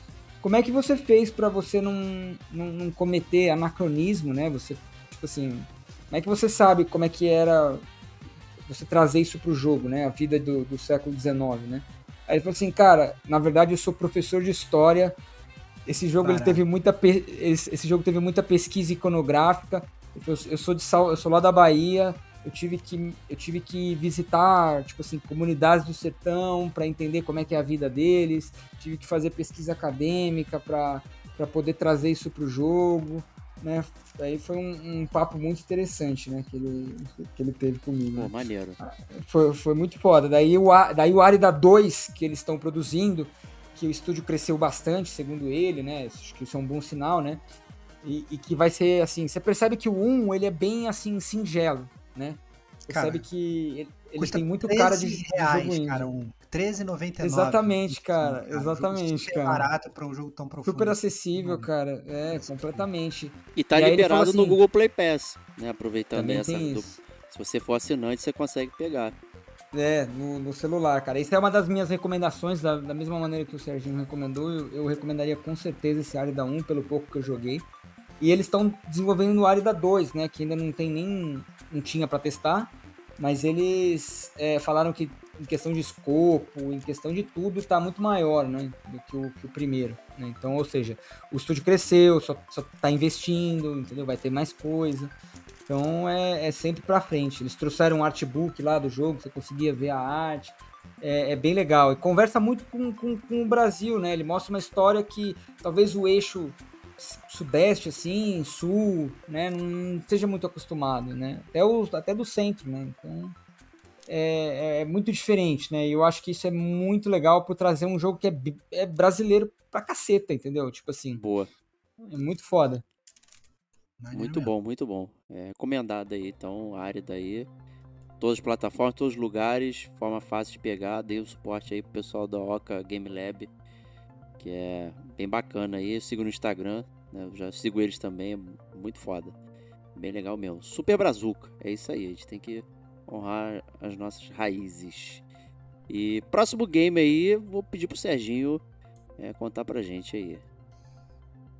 Próximo da lista é o jogo Thunder Ray, da Purple Tree SRL, né? Jogo já lançado, é, com um visual de anime, né? Você sente controlando um anime é, em tempo real, em que você basicamente tem que fazer esquivas e ataques de seu personagem contra seu oponente, né? É, literalmente vai dar um exemplo claro para os ouvintes. Imagine se você está no Dragon Ball Z você escolhe o Goku e está lutando contra o Piccolo e você controla o Goku com a visão pelas costas do Goku e o Piccolo de frente para você. E com esse visual, né, e nesse posicionamento de combate, você tem que prever os ataques do seu oponente e escolher a melhor opção para sair vitorioso, né? No caso, é, você pode esquivar, dar um ataque especial, soco, chute, de acordo com o visual do personagem. E um negócio que foi muito legal é que os personagens possuem vai, um design bem diferenciado entre eles. Então, você não conhecendo o seu adversário possuindo um desenho bem diferente do anterior, você fica totalmente perdido até conhecer o, a mecânica do seu oponente. Então você acaba é, perdendo muitas vezes até saber qual que é a melhor reação e ação em cada momento para você progredir no jogo. Cara, eu tô, tô vendo as imagens aqui, para mim, eu tô muito vendido, porque esse jogo daqui, ele nada mais é para quem não entendeu aí a explicação do Serginho, nada mais é do que Super Punch Out com superpoderes, cara. É isso. É. Então, assim, que... quem teve a oportunidade de jogar lá atrás, né? Na época do, Nintendinho, do Super Nintendo e tal, Super Punch Out, né? Que era aquele jogo de boxe, você via só o boxe certo por trás, assim, você tinha vários oponentes e tal. É... Tinha até o próprio Mike Tyson, Punch Out, no final do jogo que se enfrentava o Mike Tyson, né? Na versão do Nintendinho. É... O Thunder Ray é a mesma coisa, mas como o Serginho falou, você tem milhões de superpoderes e seus inimigos aparentemente também têm superpoderes, o que deve dificultar ainda mais essa leitura, como o Serginho falou. Né? No, no Punch Out é, já era difícil você identificar como é que os caras lutavam, né? Imagino que os caras com superpoderes seja mais difícil ainda. Fala aí, Pedrão. Só, é, então, só para complementar o que você tá falando, cara, para te vender mais ainda. Ah, fala aí. É, é, o estúdio ele é argentino, né? E o, o, acho que o CEO lá do estúdio estava lá e a gente teve a oportunidade de conversar com ele. E eu testei também o jogo, daí eu perguntei. É, ele falava português, gastava um portunhol ali, né? Dava pra entender tranquilo. É o, aí ele. É o senhor Ezequiel Rain. Ezequiel, é. Cara, eu perguntei assim para ele. É... Como é que você é, fez para trazer modernidade para o jogo, né? Porque o Serginho comentou lá, lá na hora, né? Ah, esse jogo parece aqui o, o, o, Punch Out, não sei o quê. Eu perguntei assim, ah, tipo assim, eu, eu sou um cara um pouco mais novo, não, não joguei tanto esses jogos, né? Aí eu falei assim, pô, como é que você trouxe elementos, tipo assim, modernos para você não cansar, para você trazer um público novo também e ao mesmo tempo fazer com que o público antigo gostasse? Aí ele falou vários fatores e falou assim, cara, esse jogo, ele é mais um jogo de ritmo, porque ele é, a gente deixou ele mais rápido, né, uhum. do que o, o, o, os jogos anteriores. Daí o Serginho, pô, é mesmo, olha só. Uhum. Daí, outra coisa foi a questão da câmera. Eles trouxeram uma câmera mais próxima. Então, você, você vê o seu personagem de trás e o inimigo, ele tá gigantesco na sua frente, entendeu? Então ele falou que é, isso e a questão dos especiais, essas três coisas, você vai ter que tipo, aprender a masterizar o jogo, né? A, aprender a desviar, aprender a hora certa de socar, entendeu? E não simplesmente sair apertando qualquer botão, né? Então, isso, isso é, é bem legal, né? Tipo assim, isso, é, e tem inimigos diferentes, com ataques diferentes, entendeu? Com padrões diferentes de, de movimentação, então é, isso é, é bem foda, é bem da hora. E esse foi o que o Serginho assim. saiu no vídeo, né? Que eu fiquei brincando com o queixo de vidro. Exatamente. Exatamente. acompanhou aí o, o, Instagram do Game com a gente na BGS, viu o Serginho ganhando uma batalha aí com o Thunder Ray. Muito bom. Cara, a arte é absurda, gente. Quem, pô, procurem, pesquisem que assim, tá sacanagem, meu. Cara, eu tô, é, eu tô muito vendido, na área. Cada jogo que passa eu fico mais vendido que o anterior, cara. Mas esse eu admito que pegou meu coração forte. Não, é eu sou a tua muito cara. fã de Punch Out, cara. Eu sou muito fã. Gente, eu e o Diego, a gente já fala de Punch Out há bastante tempo é. e tal. É... E que é um jogo de ritmo já, originalmente. É, já é, é mas, mas aparentemente é aquele negócio, né? Não dá para fazer um negócio muito igual, porque senão não, é. não, não, ia ser vendido pra, nova geração, né? Eu acho que é muito legal isso também, porque o próprio box, box especificamente hoje, né? Também não é muito popular, né? Você tem um MMA Exato. popular, né? Mas assim, box, box não é tão popular, né? Obviamente pra galera talvez mais jovem e tal. Obviamente, tá todo mundo lutando boxe, né? Até o Whindersson Nunes tá lutando boxe agora. Que o boxe é popular, talvez hoje, especificamente hoje, o boxe seja muito mais popular do que era 5, 6 anos atrás. né? Mas agora tá cheio de youtuber lutando boxe, essas coisas todas. Mas você ter essa jogada do boxe com a, a com o anime, né? E com superpoderes e tal. Puta, cara, eu acho que é, que é um new útil ao agradável. Puta, muito maneiro, muito maneiro.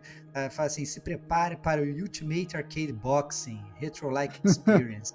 cara, que maneiro, cara. De, de, é, de, é, é... Já comprou aí. Vença, né? vença os melhores jogadores da galáxia para se, se tornar o melhor de todos os tempos do universo. Caraca, cara, é, é muito vendido. É tipo, é tipo Space Jam, cara. Você, é. você foi sequestrado para ir num torneio alienígena de boxe. Entendi, cara. irado, irado. Campeão do universo, né? Muito Campeão bom. Campeão do universo, cara, tô muito pronto, cara. Me tornar o He-Man, cara. Master of the Universe, cara. É isso. Bom, eu já lancei aqui meu wishlist, botei no Nintendo Switch. Tá 65,44 reais, gente. Cara, tá? 65. Promoção até 3 de novembro. A gente tá gravando em 24 de outubro. Na Steam tá 28 reais, cara. Porra, Steam é, Steam é Steam, né? É, 28 reais, cara.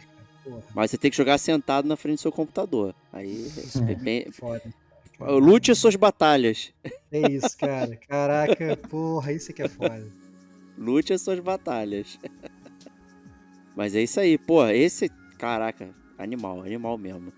E vambora, vambora. Próximo game aí. É... Pedrão, conta pra gente. É, outro estúdio que eu consegui testar no finalzinho da feira, que eu já tinha.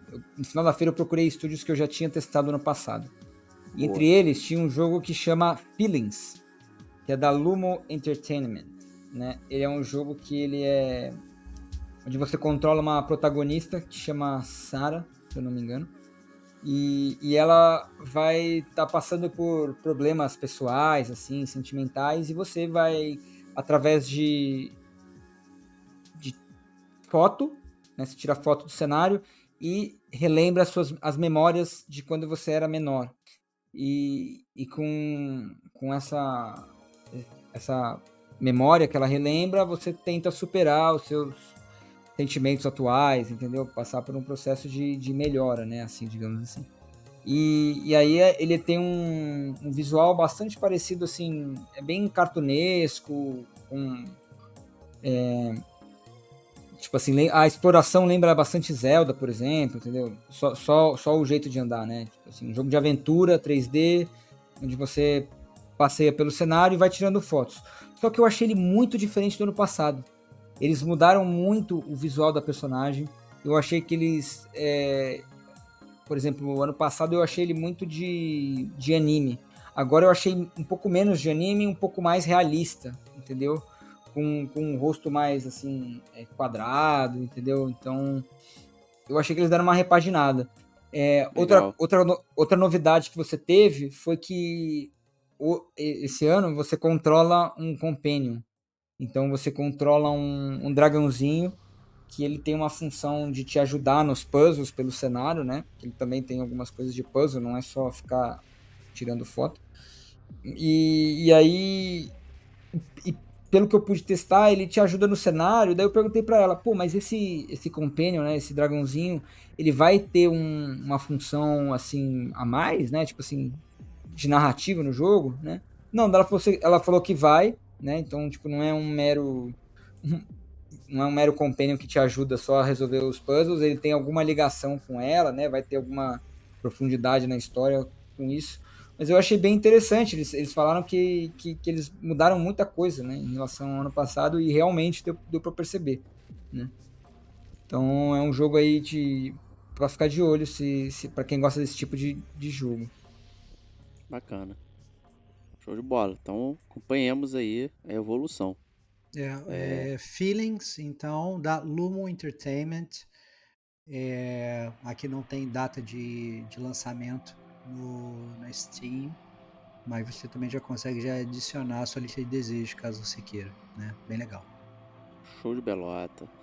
Próximo game aí da área, é, Serginho vai comentar conosco. Manda brasa. Bom, próximo jogo da do nosso cast é o Sir, né? Welshire Horror, né?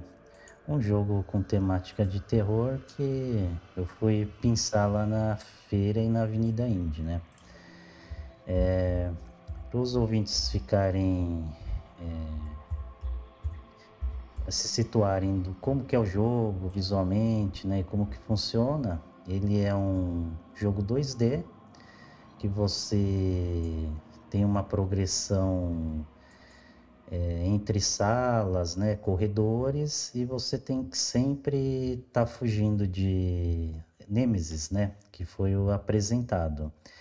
Esse jogo já foi lançado, né, já tem algum tempo, e ele estava disponível na feira, talvez mais por é, interesse a nova etapa do projeto, que seria transportar esse jogo 2D para um ambiente 3D que não estava disponível na feira para é, teste ou exibição, mas tinha um pequeno monitor lá com uma arte conceitual, aparentemente num vídeo rodando de um cenário 3D que seria a retratação desse jogo, né? É, de história, o que que ele tem, né? Ele tem uma personagem que ela não é PCD, né? Para os ouvintes é menos antenados ou atentos são pessoas com portadores de necessidades especiais, né, que antigamente chamávamos de deficientes físicos, né, que não é um termo tão legal para se falar. É, isto posto, né, é, o que que acontece? É, ela tem um acidente, vira uma cadeirante, inicia o jogo é, com uma limitação muito grande, né, para fugir dos monstros inimigos, né, então, primeiro você tem que arrumar uma cadeira de rodas para poder se movimentar do, nos corredores e salas e progredir no jogo. Isso foi um ponto que chamou bem a atenção, né?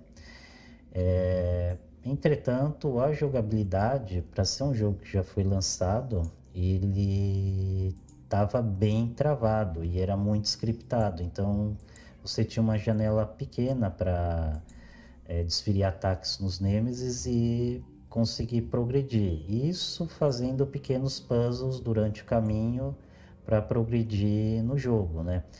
Então, na jogabilidade ele estava pecando um pouco, mas a proposta era super legal, porque o que mais tem para atrapalhar e dar aflição no jogo, no filme de terror ou num livro que você lê do que uma limitação física de um protagonista, né? É, então, é, esse, é esse, essa parada, muito... assim, convenhamos, né? Jogo de survival horror já é tenso, porque é. tem os monstros vindo atrás de você, você tendo que correr. Você estando numa cadeira de rodas, meu irmão, é mais tenso hum. ainda, né, Serginho? Fala aí. Sim. E no início do jogo, que não estava disponível para o teste, já estava no teste com a cadeira de rodas, você tem que arrumar a cadeira de rodas, né? Primeiro, imagina só você se rastejando para fugir de um zumbi, de um inimigo à sua espreita, né? Caraca, então, proposta muito legal Sinistro. e criativa no meu ponto de vista, né? E pelo que eu vi aqui no, no Twitter e tal, é desenvolvido por uma pessoa apenas. Né? Tem o o nome aqui de Kaizak é uma... não é um estúdio, é uma pessoa né, é. que desenvolveu o jogo aí do início ao fim. Né? Eu, eu, obviamente, já estou aterrorizado. Né? Sim, com certeza. A versão 3D, se tá sair, louco, espero que saia, né? Que o projeto consiga patrocínio, haja interesse, é bem interessante. É, ficarei legal. aguardando. Essa versão original é do Sur, né? Então, S-U-R, dois pontos, Wheelchair Horror, né? Então, o horror em cadeira de rodas. Né? é, já está disponível para vender no Steam por R$20,49, cara. Então, assim, isso é muito legal, isso. né? Esses preços são muito mais acessíveis, né, cara? Então, é, é, é outra parada, né? Muito maneiro. É isso aí. Então, próximo game aí, é, quem vai trazer pra gente aí? V-Monster Digital Farm. É, tem cara aí de jogo de fazendinha de monstros, hein? Parece. é, é bem isso mesmo, cara. Esse jogo ele tava disponível lá. Ele é um jogo meio que você farma vários monstrinhos assim e, e evolui eles, né? Alimenta, cuida. Ele estava bem no, no, início do desenvolvimento, né? Então, assim, você não conseguia jogar muito, né? Entre aspas. Você conseguia ver o que, que eles, o que, que você fazia, né? Uhum. O que uhum. eles faziam ali na hora.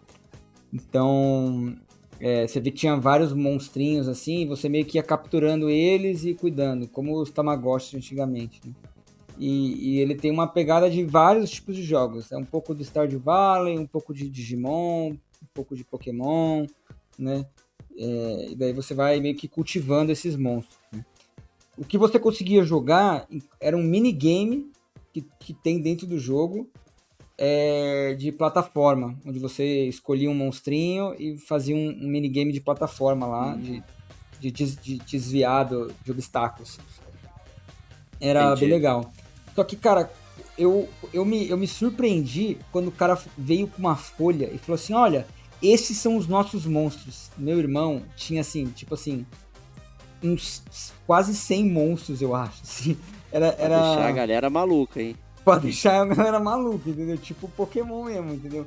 Daí ele falou assim: não, essa aqui são as evoluções, não sei o que, e você tem evoluções cruzadas, onde você, tipo assim. Nossa. Tipo, é, é um negócio surreal lá. olha, o Serginho tá com, com um pôster aí das evoluções, cara, é muito. É muito bom. Daí ele fala assim, ó, isso aqui ele pode divergir em dois tipos de evolução diferentes, entendeu? É um negócio assim, surreal. Robusto. É, é, é muito robusto para um jogo brasileiro e, e o, que, o que é da hora também, que os monstros, eles são baseados em animais da nossa, da nossa fauna, cara. É, é, é, muito foda. Eles têm, tipo, por exemplo, lobo-guará, arara. Espera uma então, capivara aí em breve. Hein? Capivara, é, é, bem legal. Os monstros são baseados no, no, nos animais brasileiros. Então isso é bem divertido mesmo. Bem Cara, legal, é... eu, e eu tô vendo aqui, ele aparentemente é para celular e já tá disponível para você baixar e jogar, né? Sim. Eu não sei se é com, com, vendas dentro do próprio aplicativo e tal, mas uhum. aqui já tá rodando, pelo menos o Google Play aqui. É, é. Eu, é, eu acho que o que é, eu acho que o que tá disponível é o minigame. Entendi. Entendeu? Entendi. Esse minigame de plataforma e não o jogo de. E não o jogo em si. Entendi. E não entendi. o jogo em si de você cultivar os monstros e, e cuidar deles como o Tamagotchi. É, até porque, é verdade, tem razão. Até porque, se você, olhando a versão do Steam, né, V-Monster Digital Farm, ele tá ainda como em breve, né? E aí já tem até as imagens uhum. do jogo e tal, não sei o que. Tem um, tem um Zé uhum. Carioca meio adulto aqui falando. Zé Carioca. É, tem um Zé Carioca, Zé, Zé Carioca adulto, né, cara? Não um outro, outro papagaio aqui falando. É, é e, maneiro, e, é um estúdio maneiro. pequeno, cara, muito maneiro. Os caras foram muito atenciosos e tal com a gente, maneiro. foi bem legal. Maneiro. Boa. É, Boa. Então, quem quiser dar força aí pro Red Studios, né? E para esse joguinho aí, V-Monsters Digital Farm, para seguir aí. Imagina que a galera que seja fã de Pokémon já esteja dentro, né? Então é bem maneiro. E tem realmente, já, já no trailer aqui ele já mostra essa questão da evolução, realmente você consegue evoluir os bichinhos. Isso é bem legal, né? Eu sou muito fã de jogo assim, cara. É isso aí, vamos prosseguindo aqui. O Serginho vai trazer o próximo game da área. Um próximo item, eu pensei que era um jogo, mas não é bem um jogo. Né? Opa, né? peraí, eu tá me enganando então. isso em breve, né? Estamos falando do Stack Think Simulator da Brandsoft, né? É, na Avenida Indy tinha um determinado ponto que tinha lá um simulador, né, de empilhadeira, né? Ah, Aí ah, no, é, no último dia do, da feira eu falei, deixa eu ver se eu consigo testar aquele jogo, né? E após pouquíssimo tempo de espera, eu consegui testar o, na verdade, o simulador, né, de empilhadeiras para fins de treinamento, né, de operadores, né, para o mundo real. Caraca, você... que loucura! Para você trabalhar com é. empilhadeira de verdade, é isso? Isso. Caraca. Exatamente, para você evitar riscos, problemas e não passar vergonha que eu passei, que fui o único que derrubou a carga no final do trajeto. Né? É que você nunca jogou Shenmue, né? Aí dá, dá nisso. Nunca Caraca, trabalhou como estivador no porto. Que loucura, não, cara. Apesar de estar aqui em Santos, nunca cheguei perto de uma empilhadeira real pilotando, não.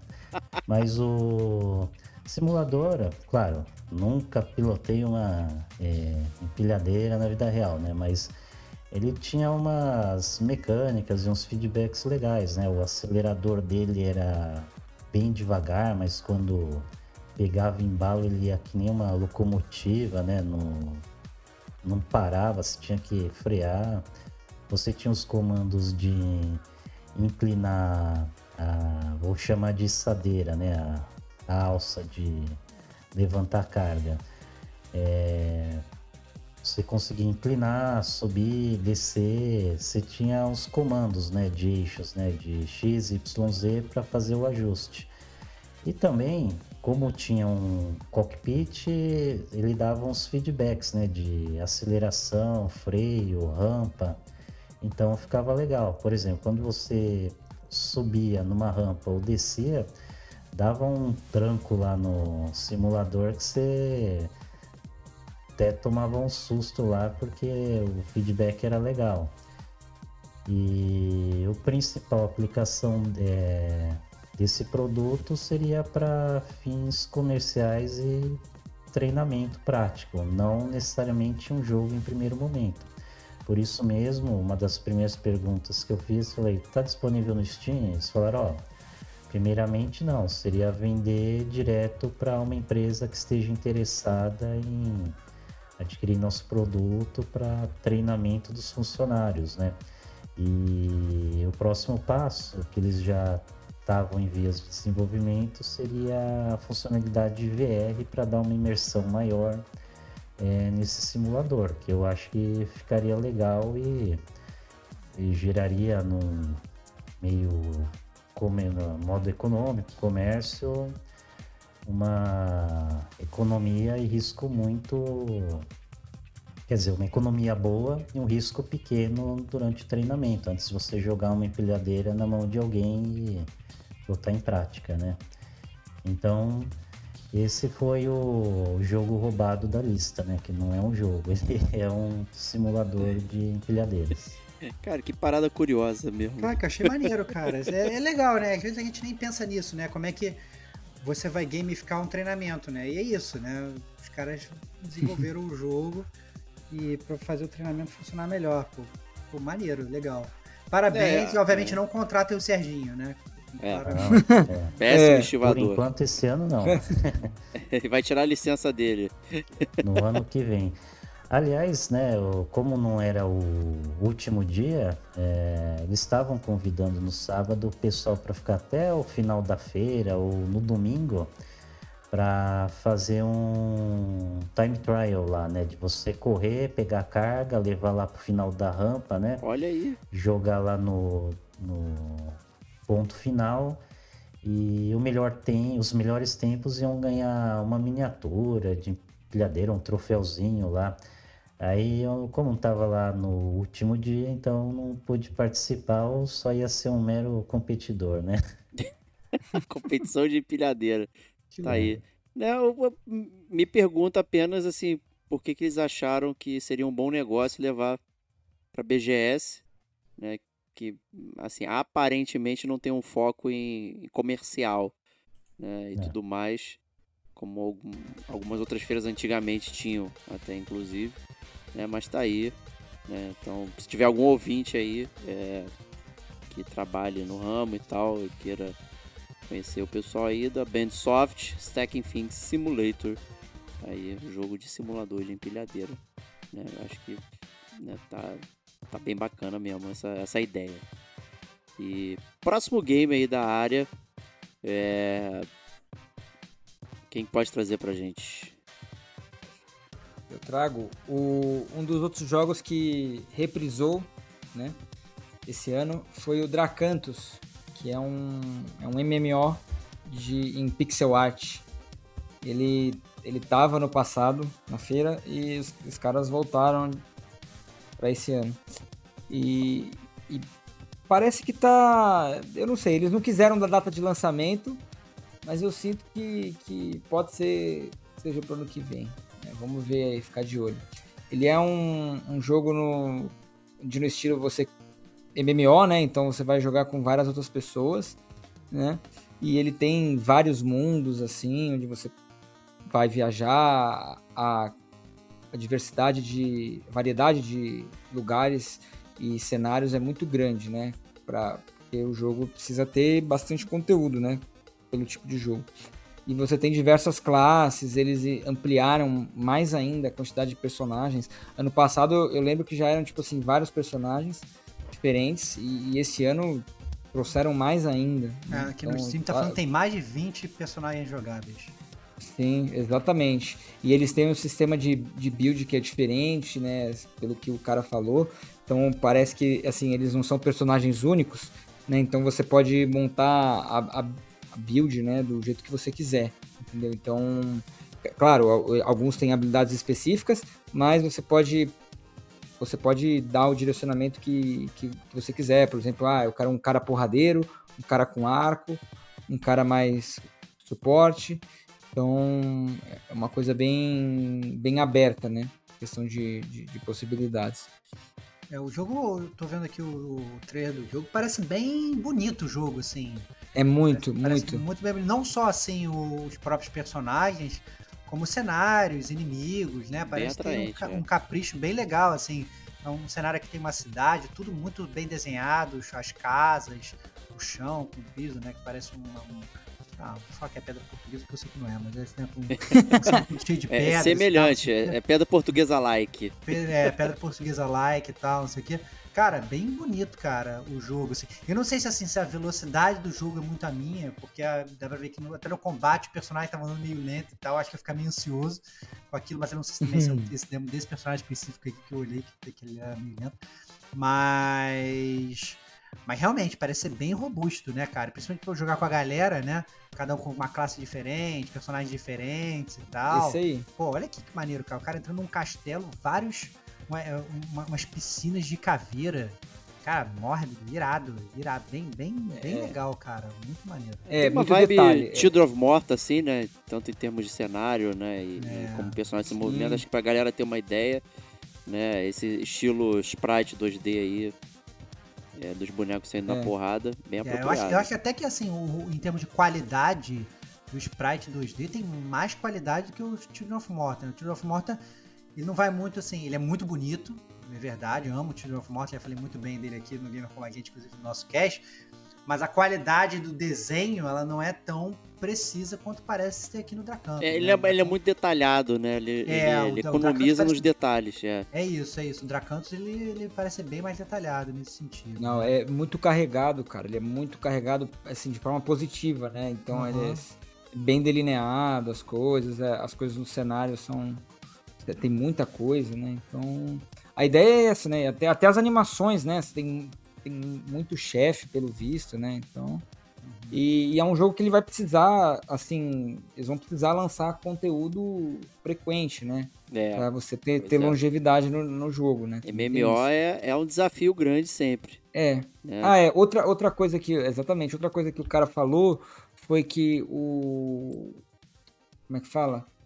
o modo de, de pagamento, né, digamos assim, dele vai ser através de, de skin, por exemplo. Então, da mesma forma que tem o League of Legends, como ele falou. Uhum. Então não, não vai ser um negócio assim, pay to win, por exemplo, entendeu? Então é, é um negócio de você compra as skins dos personagens, né? Então, pelo visto, essa, vai ser, essa vai ser a monetização do, do, do, jogo. Bacana, bom saber, bom saber.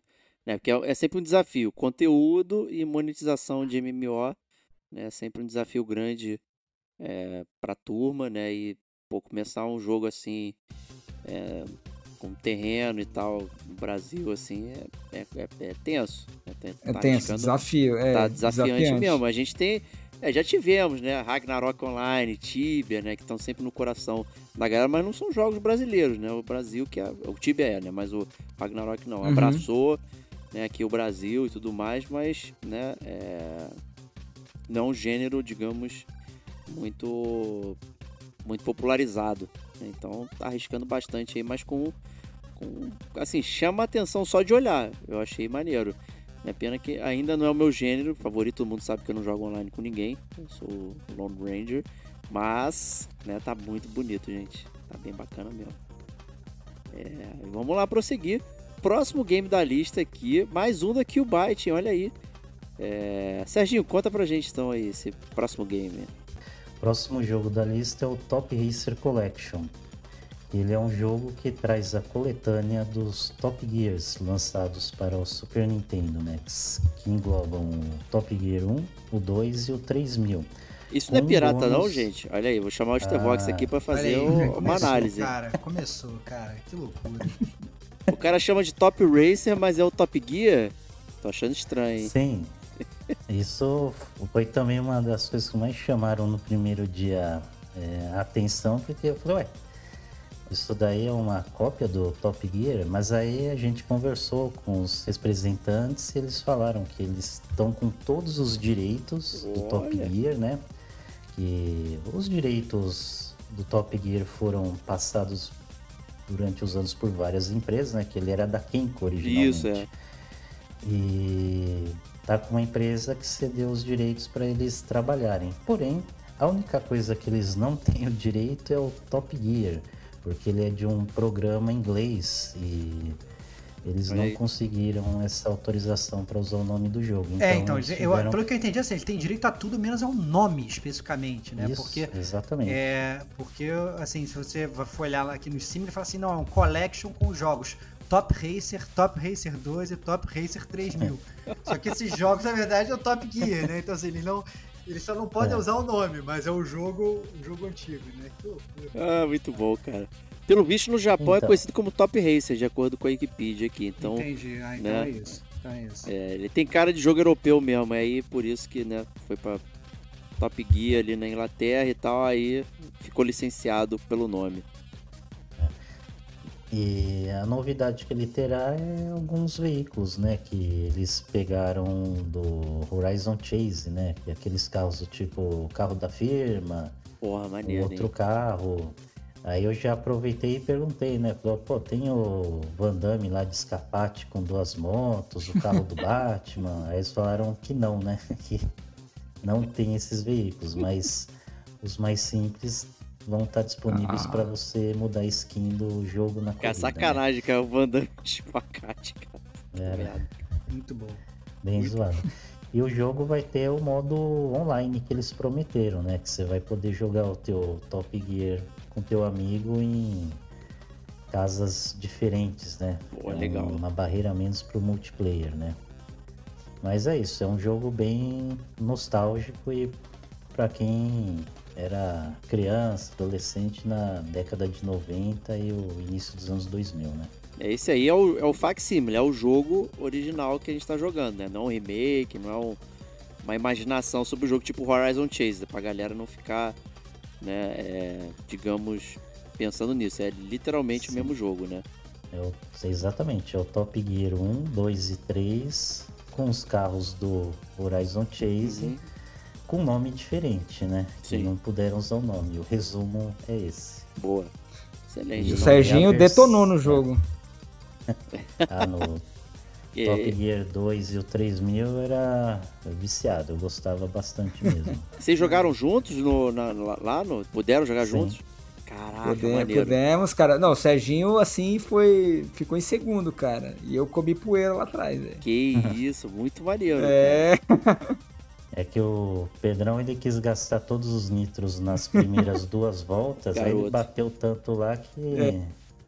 não foi. ele ligava o nitro na né? curva, aí já batia na, no cacto, já rodava. aí já era. Cara, pois é, cara. Aí rodava ali.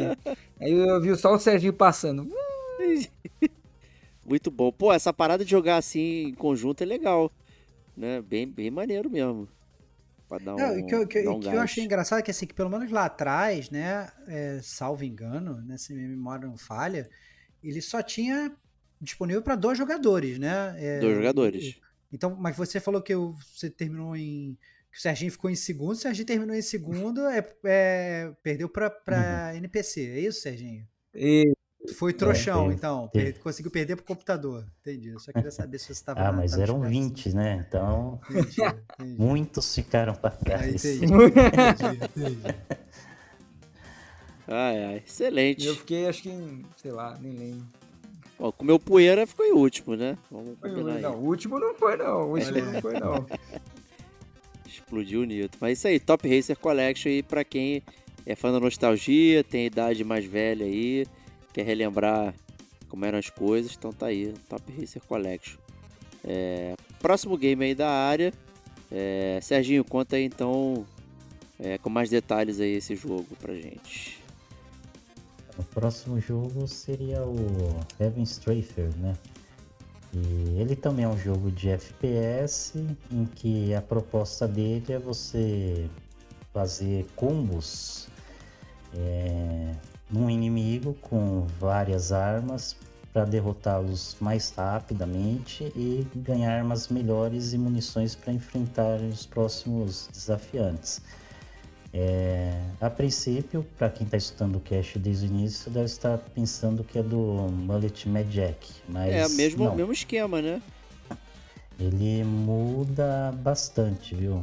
É, principalmente é, na proposta de combo deles, que normalmente os inimigos sempre tentavam dar um counter em você, um contra-ataque e você morria facilmente a cada embate.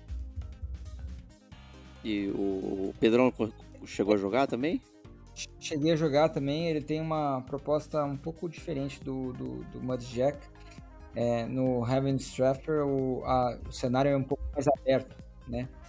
Então é como se estivesse numa, lá, numa sala gigantesca uma com arena, vários né? inimigos. É numa arena, é, tipo uma espécie de arena. E aí você vai ter que jogar também com. Como é que fala? O combate dele é um pouco mais lento do que o Mudjack.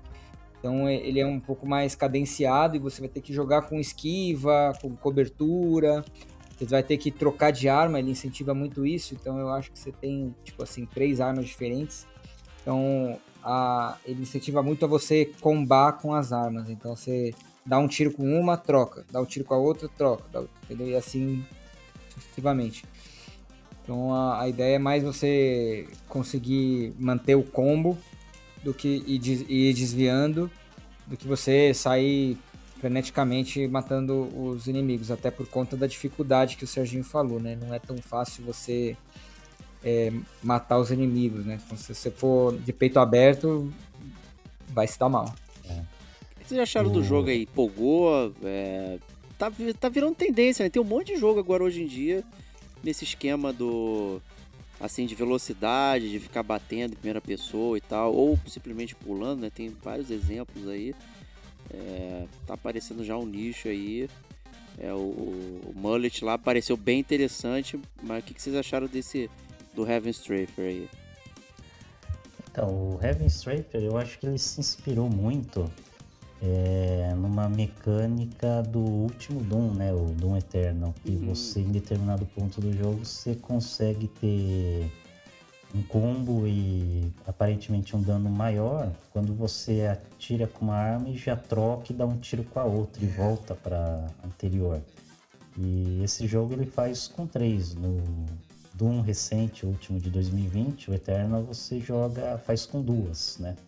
Então acho que eles botaram vai uma etapa um, a mais aí para dar uma é, variada, né, uma Entendi. possibilidade a mais. É, eu tô, tô vendo aqui o Steam e aí ele tá explicando aqui como é que o jogo funciona em termos da questão de combos da velocidade, né? Então ele divide em três partes, né? Uma é use todas as armas que são dadas a você, porque você ganha combos de ranking, como o Serginho falou aí, atirando com armas diferentes. Né? Ou seja, então você o ideal é que você vá toda hora trocando para você ir meio que buildando o seu combo. Além disso, é... quando você dá o seu dash, quando você está no, no combo de rank máximo, você consegue é, desacelerar o tempo, você consegue se tornar invisível ou criar uma explosão. Ou seja, né, build seu combo e começa a dar dash que nem maluco. Uhum. É, e nunca pare de atirar, né? Porque aparentemente uma outra mecânica é que você instantaneamente consegue recarregar todas as armas se você atirar com todas as armas apenas uma vez.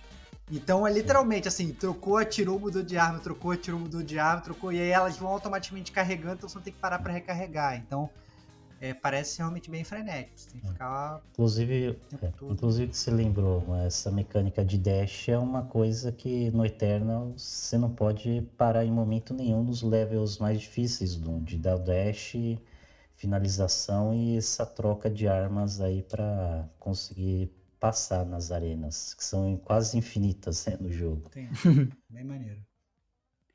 Bom, Né? Então acho que foi isso que vocês trouxeram aí, mas eu fiquei com uma dúvida aqui que eu fiz um apanhado do da BGS no, no site oficial deles lá dos jogos que teriam e teve um que eu, eu tive que grifar aqui que é homenagem ao meu amigo Pedrão aí, que é o Pedro of Brazil. Caraca, cara, como assim? Deixa, é, como assim tu não testou calma. esse jogo, Pedro? Não Pô. testou esse cara, jogo. Não, não, pera lá. Esse jogo não estava disponível, pelo menos não no dia que eu fui. Eu passei, eu passei lá na frente, é, tinham duas meninas lá, elas falaram assim, cara, esse jogo a gente só tá divulgando, deu um probleminha na nossa build, não sei o que, sei lá, tipo, eles não... Deu um problema com eles ali e eles não trouxeram esse jogo no dia que eu fui. Mas ele tá em, em, é, muito no início do desenvolvimento, pelo que elas falaram, você vai poder jogar com vários personagens, né? Então pode jogar com Dom Pedro, vai jogar com outra mulher, sei lá, eu não vou saber porque eu não manjo de história, mas é, mulheres Maria ali Quitéria, do Caraca, tá aqui, tá aqui. Quitéria, exatamente, cara, vocês sabem. Cara, eu já tô aqui no, no, na página do Steam, cara. Jogue... Tu viu o logo Final Fantasy? Pedro cara, of Brasil? Cara, joga. Logo Final Fantasy. Jogue como figuras históricas e fique Históricas, exatamente. Em eventos históricos como a independência do Brasil e a guerra do Paraguai. Caraca! Cara, é isso aí. E são vários personagens. Você não vai jogar só com o Dom Pedro, vai jogar com a Maria Quitéria, com outras mulheres ali do período imperial, Caraca, com vários personagens. Que loucura, Então, é, é, vamos ver como é que vai ser. Eu não, lembro, eu não lembro se ela falou se vai ser em primeira ou em terceira pessoa. É, e tá Mas... falando aqui que é um RPG Action Adventure de nova geração, gente. Os caras estão investindo. É, é. Aí, investindo. Com, com uma, investindo na pompa. Não sei se vai, vai gerar. Caraca. Mas, puta, maluco. É.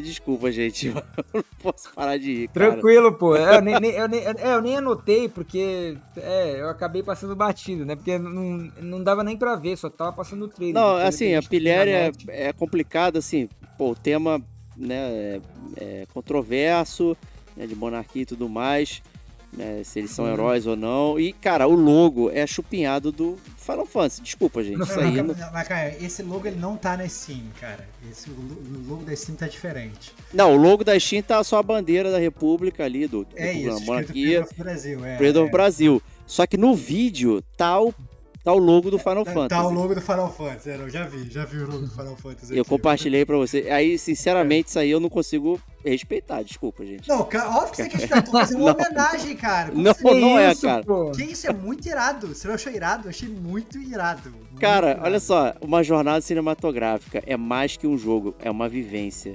Cara, eu tô muito preparado pro Pedro Brasil, cara. Porra, como é não, claro. Cara? Olha aqui, ó. Aqui eles estão falando, ó, jogue, jogue com Dom Pedro II, Dom Pedro I, Princesa Isabel, André Rebouças e Maria Quitéria. Aí, ó. Lute por honra, dever e destino. Caraca, cara, que maneiro, é, cara. cara. Que maneiro, cara. Que loucura. Caraca, maluco, essa família real portuguesa aí, covarde, que fugiu pro Brasil. Ah, cara, vai ser muito maneiro esse jogo, cara. Ah, cara, só quero ver, cara. Descendentes cara. Somos todos descendentes. É. Aí a, é a Me inclua fora dessa. Será que você vai poder mudar alguns fatos históricos, né? No, Vamos ver. Proclamar a independência. Quero ver se o Laurentino lá, o Laurentino Gomes, vai estar tá na, na referência biográfica. Só Caraca, isso que eu falo. Cara, eu tô muito. Tem, tem que jogar. Quero... Cara. tem que jogar você, você consegue recrutar, de... cara. Você consegue recrutar a galera, cara. Recrute a galera para, para lutar ao seu lado, para experimentar cada uma, da, cada uma das jornadas pessoais. Cara, aí tô Eles estão desenvolvendo a Unreal Engine, cara, sério. Isso aí, eles têm que cara, ter muito dinheiro. Será cara, que é algum monarquista que tá cara, fazendo para isso, de querer detonar o jogo, cara. O jogo tá irado. Ah, não, cara, isso aqui, sério, cara. Isso aqui não dá, meu. Desculpa, cara, gente. Eu, eu me perdi. Dá, cara? Eu me cara, perdi, cara. Eu me perdi que isso aqui não dá. Cara, vai ser irado, vai ser irado. Aguarde a reserva. A gente chama Peter of Brasil, né? Cara, não é assim. o cara quer exaltar o Brasil, monarquia, bizarramente, mas coloca o nome em inglês, cara. Caraca, ele, tem que, ele tá vendendo o jogo pro gringo, cara. Ele tá vendendo o jogo, exatamente. O gringo cara. não sabe cara, nem cara, o. Cara, desculpa, o gringo não sabe a diferença olha, olha de Cuba pra Porto Rico. Cara, olha só, é você, você não você tá consegue. Tá uma crítica de graça. Todos os jogos que a gente. Todos os jogos que a gente falou aqui, 100% deles tem jogo em inglês. Até o Árida Exatamente, é até o nome do Árida. Até o Árida. Mas o Árida, olha o nome, Árida, aridez. Não É em português o nome. Não, não, não é. Não é, não é. Não, não. não. É, não é. Pedro não Brasil, é. não, nome, desculpa. Não, não é. Vai, vai o defender. O nome do árido é Árida, Backlands Awakening. Esse é o nome não, do jogo. Não, não, árida, árido, tá seco. criticando o jogo. Sertão. Sacanagem, meu irmão. Tá criando esse jogo sacanagem. Só porque Pedro of Brasil, porque você quer pagar de, de, de revolucionáriozinho. Eu sou revolucionário, pode, meu amigo. Pode, não é pode revolucionário de sofá, lá. fico aqui no meu sofá. Cara, cara, que maneiro. E aí, Pedro of Brasil vai ser irado, cara. Cara. Vai ser irado. Ai, desculpa, o personagem Indep favorito morte, do dia Muito megalomaníaco isso aqui. Vou gritar independência ou morte na tua cara. Vai ser irado demais. Com esse logo do Final Fantasy, cara. Muito foda. Ah. Quem adivinhar aí ganha, ganha, ganha uma camiseta do, do Game com a gente. Quem adivinhar com a referência de Final Fantasy é esse aqui. Muito bom. Mas tá aí, BGS pra turma aí, muito bom. É... Considerações finais aí da Alameda Indie. Serginho, conta pra gente aí. Olha, cada ano que passa, né, essa sessão indie eu acho que tá evoluindo, né, o pessoal que tá apresentando os seus jogos é, estão mais preparadas, tem assim é, um projeto mais concreto de onde querem chegar, o que querem fazer e facilita muito a recepção do público e de imprensa, né? Eles normalmente já têm muita coisa de informação em plataformas como Steam, né? Deixam coisas simples disponíveis como QR codes para você acessar sites deles, é, portfólios. Então isso facilita bastante e você começa a ter uma credibilidade, passa uma credibilidade muito boa do cenário indie aí no país, né? E assim, desta feira, assim, as três recomendações que eu deixo, né, para a gente ficar de olho, né? É o Mullet Jack, né, o primeiro jogo lá, o Mars 2120. E um ótimo jogo de luta 2D é o Pocket Bravery, né? Então, esses três foram os mais recomendados da feira. Apesar que é, eu até fico meio sentido em esquecer e não colocar no top 3 o Thunder Ray, né? Que é o jogo do Dragon Ball que Porra, se aí... controla o desenho em tempo real, né? Esse aí parece incrível mesmo. E você, Pedrão, conta aí. Ah, eu, eu gostei. Achei que é, a, acho que a disposição ali dos totens foi legal, por exemplo. Acho que isso foi uma melhora em relação aos anos anteriores.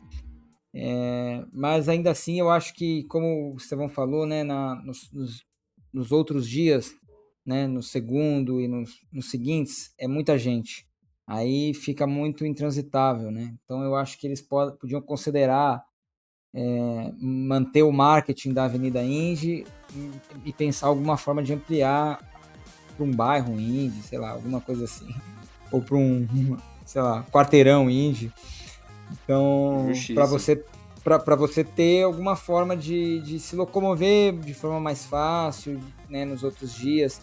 Porque é muito rápido que você joga. Então, assim, che chega, joga, testa e já vai para outro, entendeu? Porque a ideia é justamente você testar vários jogos ali na, na avenida, né?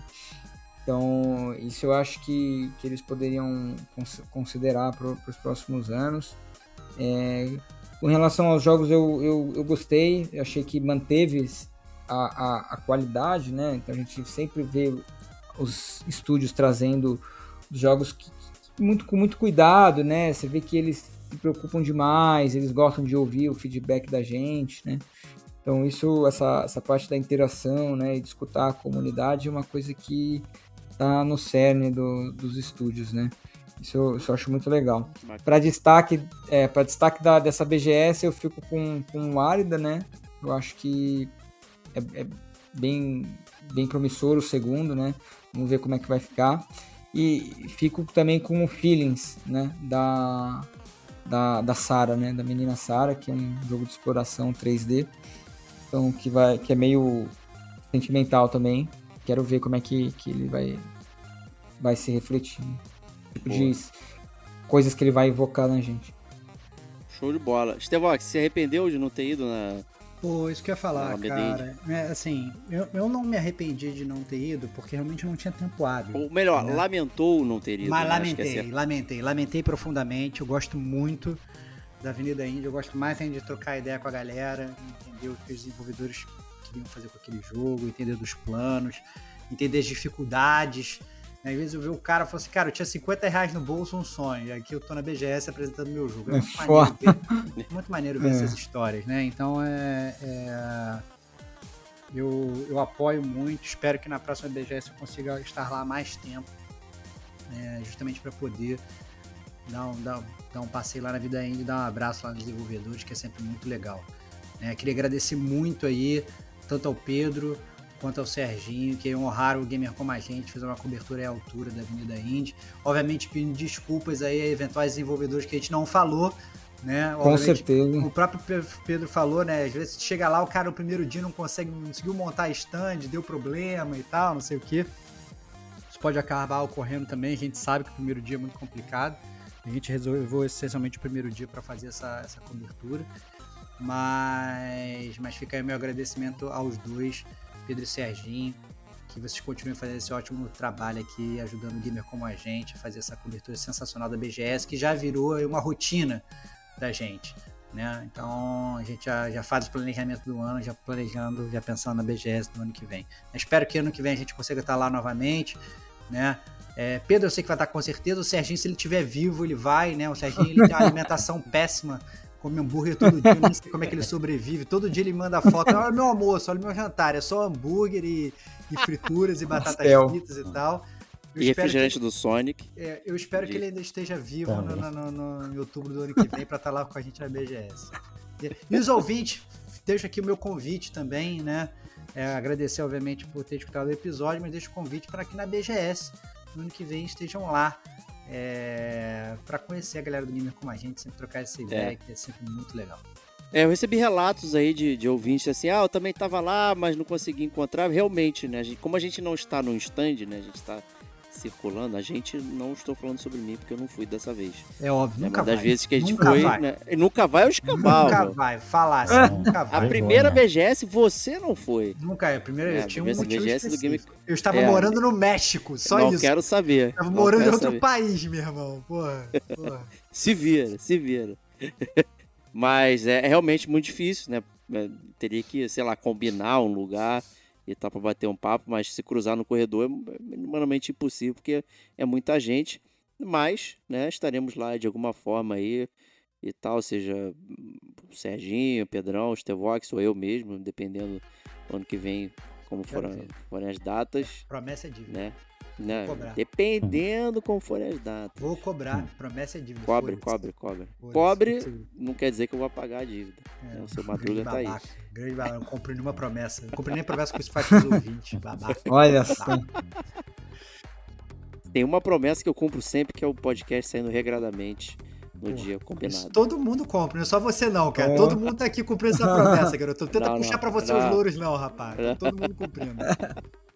Mas é isso aí, gente. Agradecer a todos nós aqui que estamos aqui. Stevox, Serginho, Pedrão, muito obrigado.